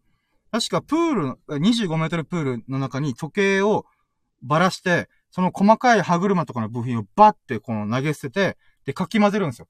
で、かき混ぜて、もうず、ずーっとかき混ぜてるじゃないですか。そのかき混ぜた流れで、時計が組み上がるぐらいの確率らしいんですよ。あ、わかります？これ。これ普通、歯車ってシュルシュルシュルとかネジとかと止めるじゃないですか。その確率がかき混ぜてる中でできるみたいな。あか、かき混ぜてるとできる確率が、地球っていう確率らしいんですよ。そう考えてきたら、その瞬間で、このタイミングで、かつ家族ってことは、まあ、ご結婚されて奥さんとか子供なのかな？って考えるならば、えっ、ー、と、その人と出会えて、かつ、その子供が生まれるってことをまた、もう奇跡中の奇跡なんで、で、かつそこでまた健康にご飯食べれて、こう、ワイワイ喋れるってことだけども、すげえラッキーなんですよね。うん。だからラッキーを当たり前、あ、じゃラッキー当たり前って思う出来事に対してラッキーを感じられない人ってのは、その瞬間のたまたまのスケールがすごい狭いんですよね。だけど、このスケールをでかくすると、なんだってラッキーなんですよね。なんか、な、なんだろう、ある意味、今日僕は忙しすぎたから、ラキラジする時間が遅れたから、ひろひとさんと会いましたし、あの、ユミックさんと会いました、秀樹さんも参加してくれました。これってすげえラッキーなんですよね。だけど、これは僕が意図したもんではないんですよね。たまたまむしろ、うわー、いつもと2時3時にラキラちゃってんのに遅れちったーやばい。明日の朝早いから睡眠時間ずれちゃうよみたいなね。とかいろいろ思ってんですけど、たまたま、なんか、今この瞬間にやってたまたま皆さんが来てくれた。ね、なんてラッキーなんだおい、みたいな。とかね。あ、てかもうコメント無視して喋ってた。えっ、ー、と、ごめんなさい。えっ、ー、と、ひろ、あ、ラッキー、ひろひとさんがラッキーラジの考え方好きだな。目の前のラッキーを感じるの大変です。いやもうありがとうございます。いやもうその考え方に共感していただけるなんて、ラッキー？いや、めっちゃ嬉しい。ちょっと待って。えっ、ー、と、あとコメントが、オラパパだから、いろいろ、一巡、ん一巡り、二巡りして、苦労の上で子供とご飯食べて幸せじゃん、これ。いや、もう、そうですね。いや、もう、素晴らしいラッキーですよ。幸せですよ。うーん。しかもまた苦労っていうんですかね、一巡り二巡りってことで、こう、いろんなご苦労があったと思うんで、そうなんですね。その中子供とご飯食べれるってやっぱもう、幸せですね。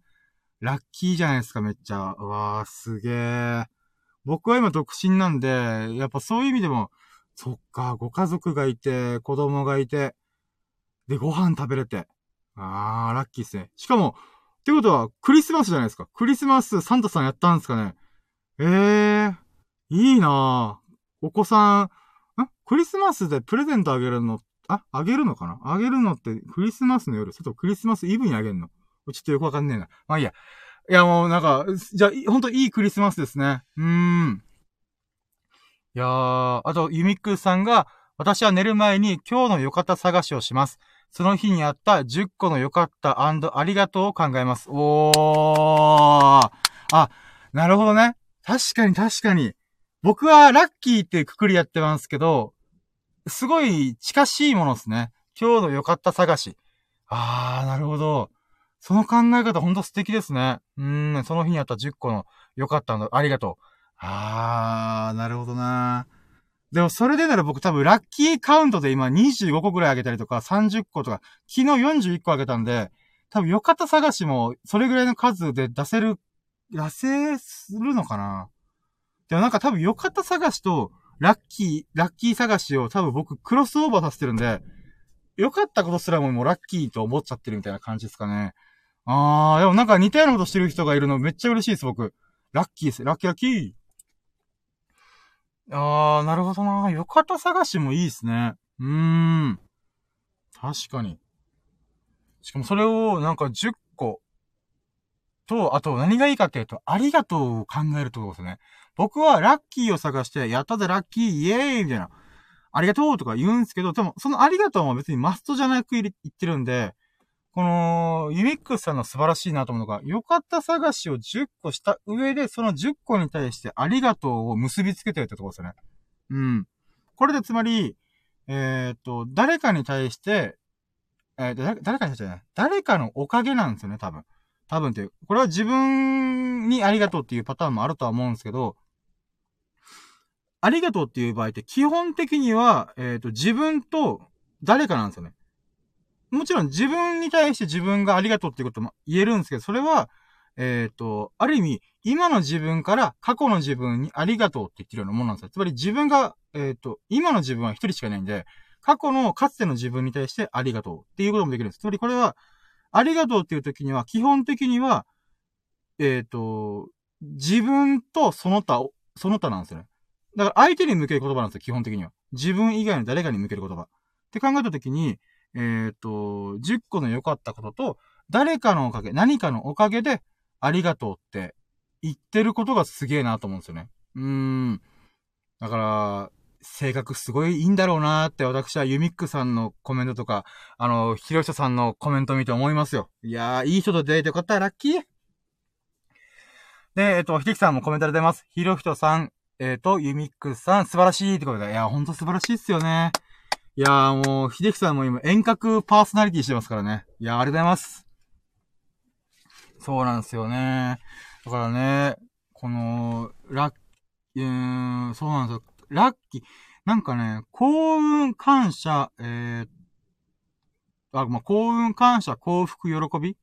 幸福と幸運はちょっと微妙に違うっちゃ違うんですけど、うーん、まあまあ、よ、幸せか。まあ、そうなんですよね。なんか幸運、喜び、感謝っていうあたりって、なんかすごい大事な気がするんですよね。あ、またコメントあります。えっ、ー、と、ユミックさん。例えば、アマゾンで注文した商品が早く届いてよかった。配達員さんありがとうという感じです。わー、いいですね。素晴らしい。僕、アマゾンの商品が届いたことに感謝したことないなー。お恥ずかしい。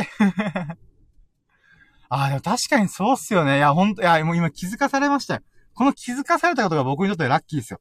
確かにな。アマゾンで注文した商品が早く届いてよかった。アンド、配達員さんにありがとう。ああ、確かにな。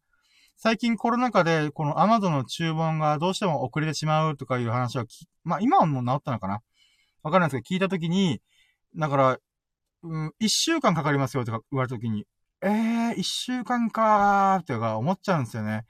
だけど、ね、その中で5日で届けてくれるパターンもあったりすると、おー、届けてくれるじゃーん、みたいな。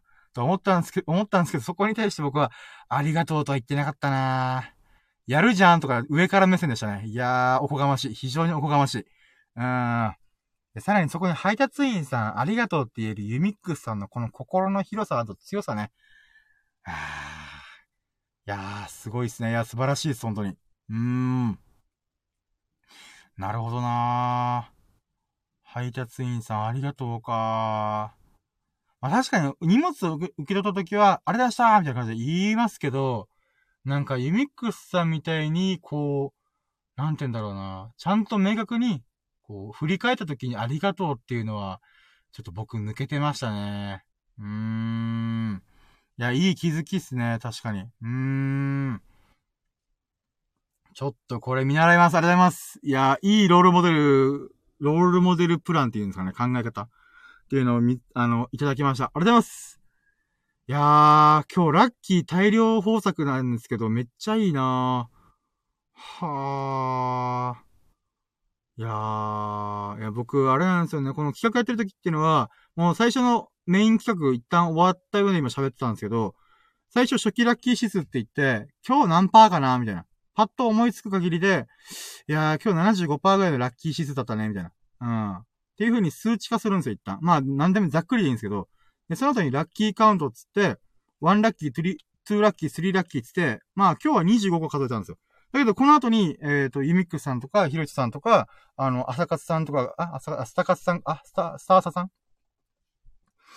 やばい、もう超失礼なことしてるな、俺。あスター、朝さんだ。っていう人が来てくれて、コメント打ってくれたっていうラッキーはまだカウントしてなかったんですけど、あのー、まあそういう風にこう、カウントしていくんですよ。25個ラッキーあったな、みたいな。だけど最初の初期ラッキー指数っていうのは実は10個くらいしか思い出してないんですよ。もう、脳汁が、こう、脳汁ドバドバ出しながら、くー、絶対20個以上出すぞとか言いながら、無理やりひねり出していくんですよ。ってなったら、いつの間にか25個超えてんな、みたいな。そしたら最初の初期ラッキー指数が例えば75%だったとしても、それが10個くらいか、おぼ、うろ覚えで覚えてて75なんで、そっからバッてふ、15個も増えてるんで、そうなってくると、確実に75%から跳ね上がるんですよね。で、かつ、大きいものもちっちゃいものも、いろいろ忘れてるものがあったんで、増やすと、今日のラッキー指数、最終ラッキー指数じゃあ、つって、あの、まあ、マッチポンプなんですよね。もう自分で自自作自演してるんですけど、うん、175いったな、みたいなね。うん、つまり、まあ、70%から175%までラッキー指数を跳ね上げたよ、みたいな。っていう風にやってるんですよ。な、まあ、最終的にはこのラッキーラジの目的って、自分自身がラッキーを非常に感じた上で、グースかピースか寝るっていうのを目的にしてるんで、で、かつ、みんなに、あの、ラッキーを振り返ってもらって、グースかピースか寝てもらいたい。もしくは、朝からバリバリと、こう、活動してほしいな、みたいな。そういうきっかけになればいいなと思ってやってるんで、だからね、ラッキー指数がマッチポンプだろうと、自作自演だろうと、どうだっていいんですよね。とりあえずみんなが幸せにラッキーを感じてくれりゃいい、みたいな。うーん。感じでやってたんですよ。だけど、今、今日がね、確かね、50%ぐらいから198%まで跳ね上げたんですよ。まあ、あと2%足りなかったな。まあ、結構アンラッキーなこと多かったんですよ、今日。だけど、あの、まあ、皆さんが来てくれたわけで、もうちょっとね、もう一回やり直そうかなと思って。今のところ多分30ラッキーぐらい、13ラッキーぐらいいってるんで、そうね。でも初めての人とか、ありがたいコメントが今、ワンセカ来てるんで、あ、とコメント来てんじゃん。あと、あ、ごめんなさい。えっ、ー、と、ユミックさんが、私は一日の最後にありがとうを考えるので、ラッキーラジでのささやかなラッキーをカウントしていく方法も素敵だな、と思いました。今日はラッキーだ。いいえ、ラッキー。ありがとうございます。めっちゃ嬉しいです。いやー、素晴らしいですね、皆さん。ほんと。うーん。なるほどな。でも確かにありがとうを考えれるのってすごいっすね。やっぱ僕はなんか基本的にラッキーをメインにしちゃってるんで、うーん。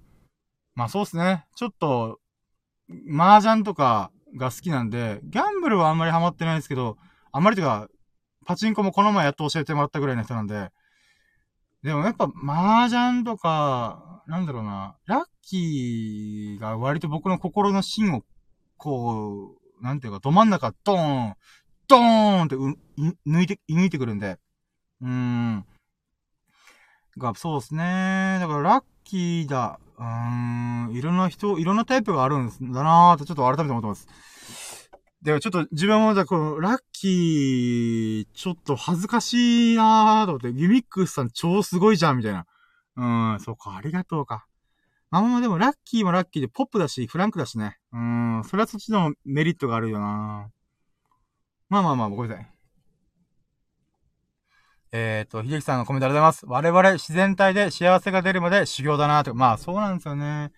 まあ修行っていうのが、やっぱ言葉のイメージ的になんかこう、苦しいことをしてっていう感じなんですけど、なんか、うーん、ラキラジやってていいなと思うのが、アンラッキーを通して無理やりこう、ラッキーに転換していくんで、だから思い出す瞬間ちょっと苦しいなとかしんどいなと思うんですけど、考え方を無理やり変えて、こう捉えれば、ラッキーになれるみたいな。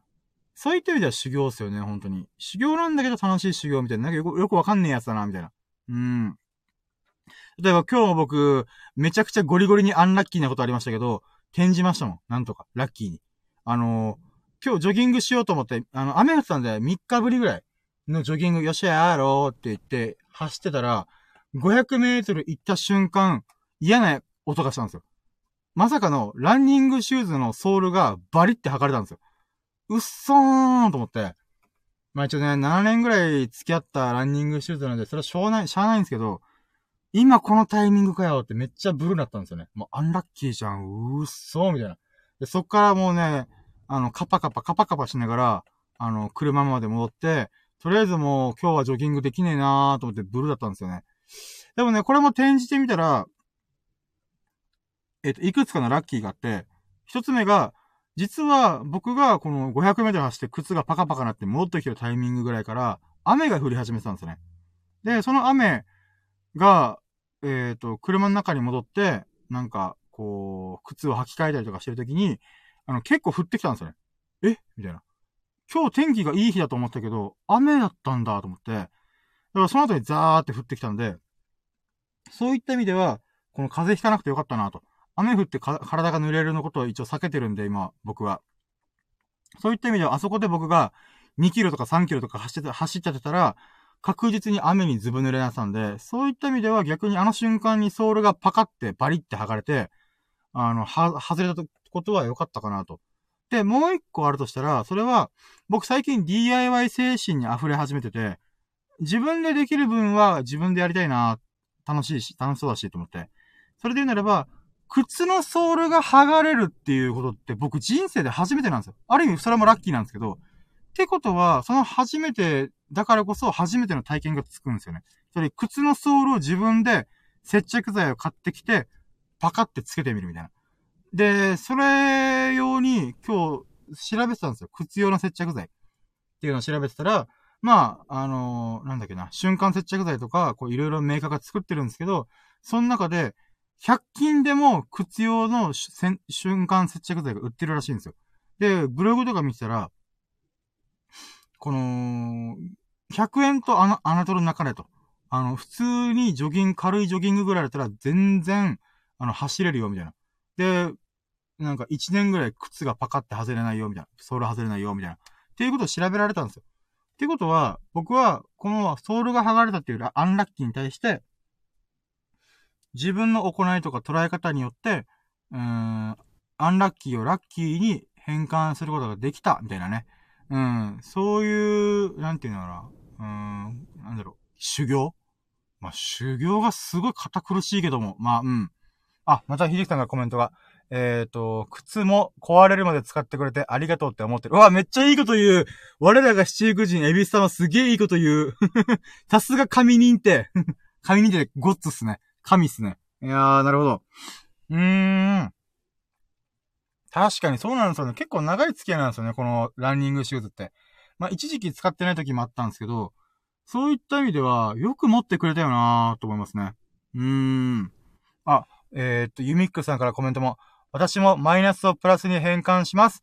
昨日買い物に行ったら買いたいものがなくて残念だったんですけど、帰ってきてネットで調べたら店舗より安く手に入った。アンドネットで他の素敵なものも見つけられて、それもゲットできた。結果、超絶ラッキーだった。うおーめっちゃいいラッキー持ってんじゃないですか。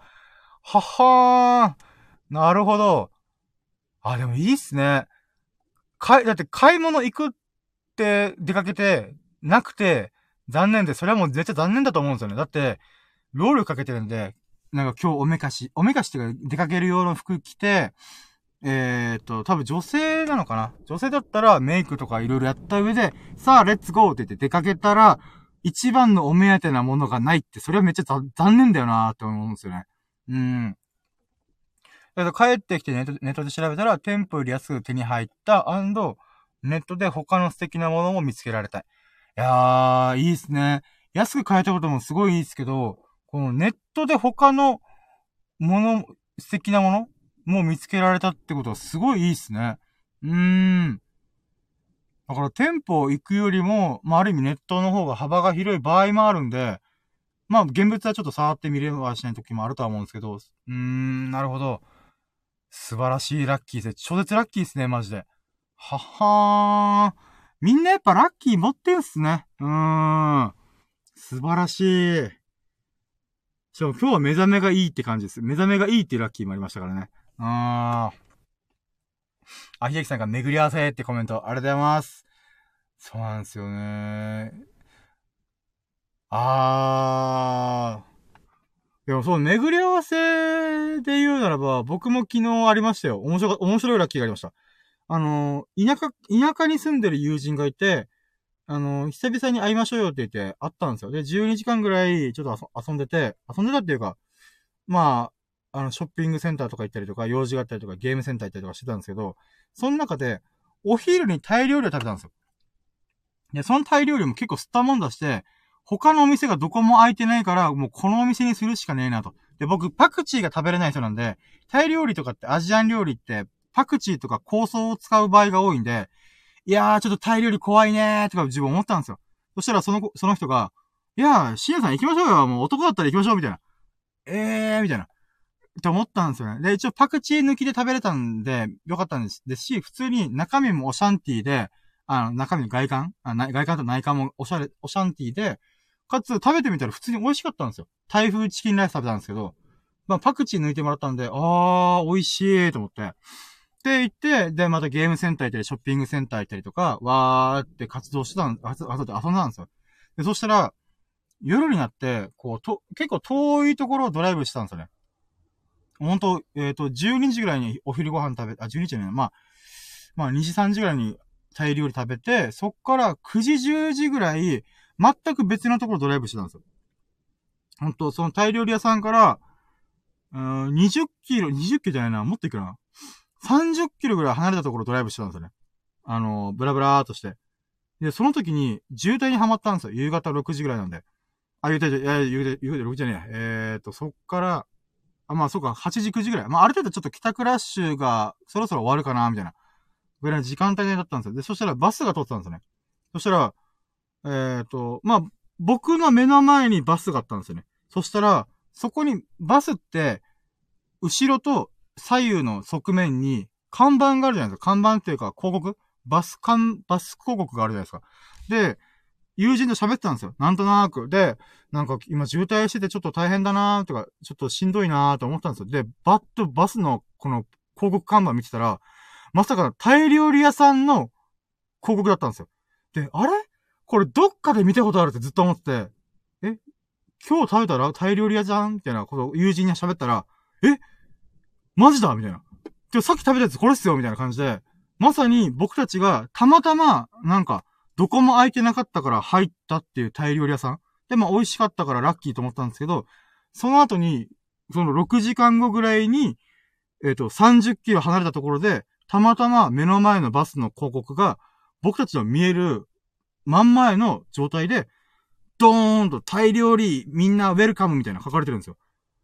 ええー、そんなことある？と思って。だからね、なんか、別にそれ自体は、なんかこう、今の、この、なんですか、えっ、ー、と、なんか、いい、素敵ないいものを見つけられてラッキーだったっていう、こう、具体的なものではないんですけど、自分たちでメリットがあったわけじゃないんですけど、その瞬間、友人とめっちゃ盛り上がったんですよ。ええー、これすごいいいとって。これ宝くじ当たるんじゃねとって。宝くじも実は買ったんですよ。その、その友人が宝くじ買うっていうか、僕も便乗して、じゃあ僕も買うわ、つって、買ったんですよ。だからこれ宝くじ当たる流れ来てんじゃんみたいなね。うーん。とかいう風になんか盛り上がりましたね。いや、絶対当たんないっすよとかいろいろ言いながら、だからそういう意味では、なんか神がかり的な偶然をたまたまこの、昨日味わったんですよ。うーん。巡り合わせってあるんですよね、不思議なもんで。あ、えっ、ー、と、秀樹さんが、深夜が魚系食べるなんて珍しい。魚系？ん？台風チキンライスなんで、あれ？僕なんか言ってましたか？チキン、ん？チキン、あ、まあ、とりあえずチキンライス食ってました。まあ、そうだ、台、確かに僕、なんか、アジアン系というか、エスニック料理あんま食べない人なんですよね。あ、あ、なるほど。あ、そっかそっかそっか。あ、今、秀樹さんの分かりました。タイ違いですね。あ、魚のタイと、僕が今、コートで喋ってるから、そのタイ料理のタイが、僕は、あの、タイアイランドのタイだったんだけど、南国の東南アジアの。ああ、そういうとか。あ、びっくりした。ああ、オッケーそうです。そうですね。あの、あの、タイという国の、えっと、チキンライスですね。うん。そうなんですよね。これすごいなぁと思って。だから宝くじ買ったことを僕人生で初めてなんで、あ、初めてだけど自分で窓口って買ったの初めてなんですよ。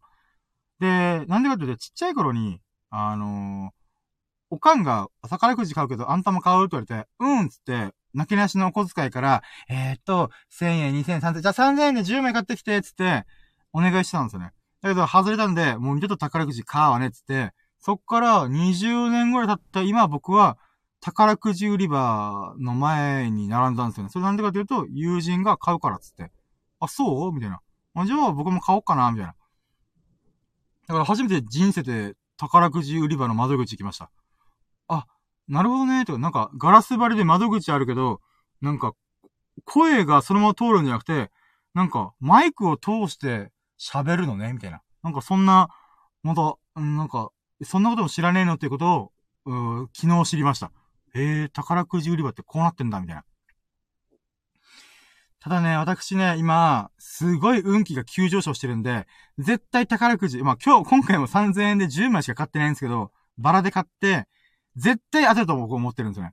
なんでかっていうと、うん、11月から僕ずっと運気が上がりまくってて、あのー、わかりやすかったのが、麻雀で国士無双っていう役満を1ヶ月に2回出したんですよ。なんか、これも来てるな、流れがと思って。うん。なんかこの4人打ちで1回、3人打ちで1回なんですけど、お互いに、えっ、ー、と、4人打ちが2500回打たないと、えっ、ー、と、出ないって言われてる国士無双。で、3人うちも500回歌うと出てこないって言われてる国士無双。これを1ヶ月の間で、しかも、えっ、ー、と、国士無双出して1回、で、間に2週間、2週間後に1回出して、で、そのまた2週間後、それ4週間のうちに、えっ、ー、と、2回出したみたいな。これってまあほぼありえないんですよね。って考えたときに、ああ、これ今来てるな、ラッキーの流れ来てるよ、来てるよ、みたいな。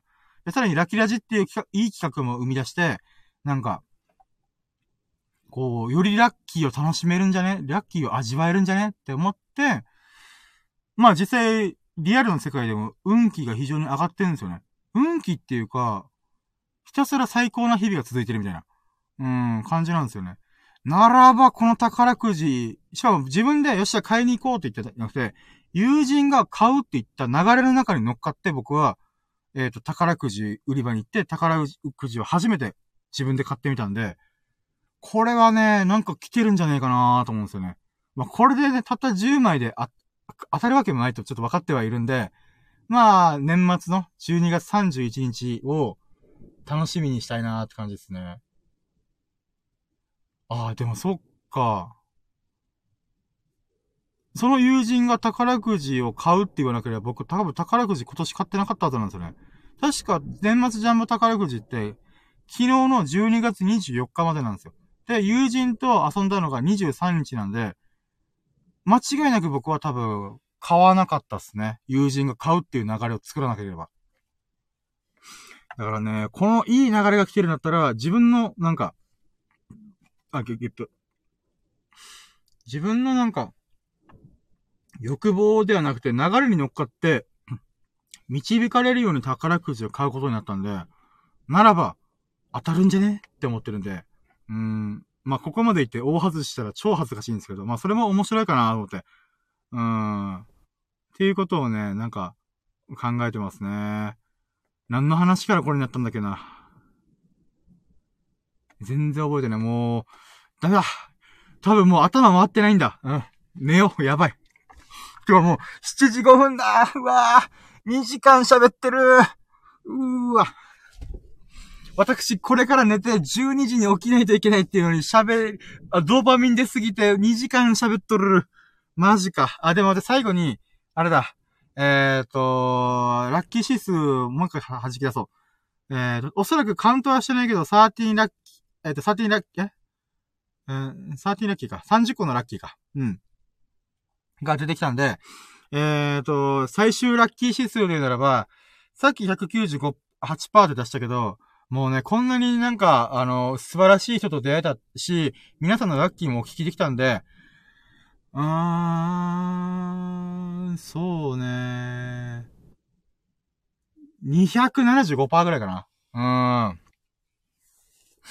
いやー、上がったなー。87%上がったなー。いや、ほんと皆さんありがとうございます。めっちゃ嬉しい。ありがとうございます。あ、また、いてきさんから今日もお疲れ様ということでありがとうございます。ユミックスさんからたとえ外れたとしても、年末までのドキドキワクワクを変えたと思えば、プチラッキー、当たったら超絶ラッキー。お疲れ様でした。あ、もう、素晴らしいコメントありがとうございます。やったーラッキー、そうですね、ラッキーっすよね。こう、夢高な、あ、夢っていうか、夢見て買うことも、またエンターテインメントだし、かつ、それを待つことも楽しいですからね。うん。いや、いい言葉ありがとうございます。うん、そうですね。じゃあ最終ラッキー率175%ってことで、今日も最高にいい日々でした。えー、もう皆さんのおかげですよ。はい。ということで、改めて、あのー、2時間もね、あの、ご清聴いただき、本当に本当にありがとうございます。いやー、最初は、こう、なんていうか、一人で終わるのかなと思ったんですけど、えっ、ー、と、略して、スターアサさん、スターアサですさんからが初めて、えっ、ー、と、コメントをしてくれて、かつそこからフォローさせて、あ、してくれたんでありがとうございます。で、そこからひろひとさんと、ユミックさんとひできさんもいらっしゃってくれて、こう、いろいろこう話ができたことがね、本当にありがとうございます、マジで。もう感謝、感謝っすから。感謝のスタイル。それがラッキーと繋がるから。うん。まあ、そう、そう思うことにします。はい。で、えっ、ー、と、まあ、なので、面白いなーと思ってくれる、いいなーと思ってくれましたら、いいねだったりとか、あとはフォローしていただけますと、私非常に嬉しくてラッキーを感じ、ビンビンに感じることができます。何卒よろしくお願いします。でね、あのー、皆さんからのコメントも、あの、随時お待ちしておりますので、あの、皆さんも、あの、今日のユミックさんとか、ヒロシさんとか、ヒロ、ヒロヒトさんとか、あと、ヒデキさんみたいに、あの、最近のラッキーでもいいし、今日のラッキーでもいいんで、もう皆さんもささやかなラッキーを随時お待ちしております。あの、コメントいただくもよし、えっ、ー、と、レター機能を使うもよし、何でもいいので、あの、皆様のラッキーをお聞かせくださいませ。授けてくださいませ。恵んでくださいませ。よろしくお願いします。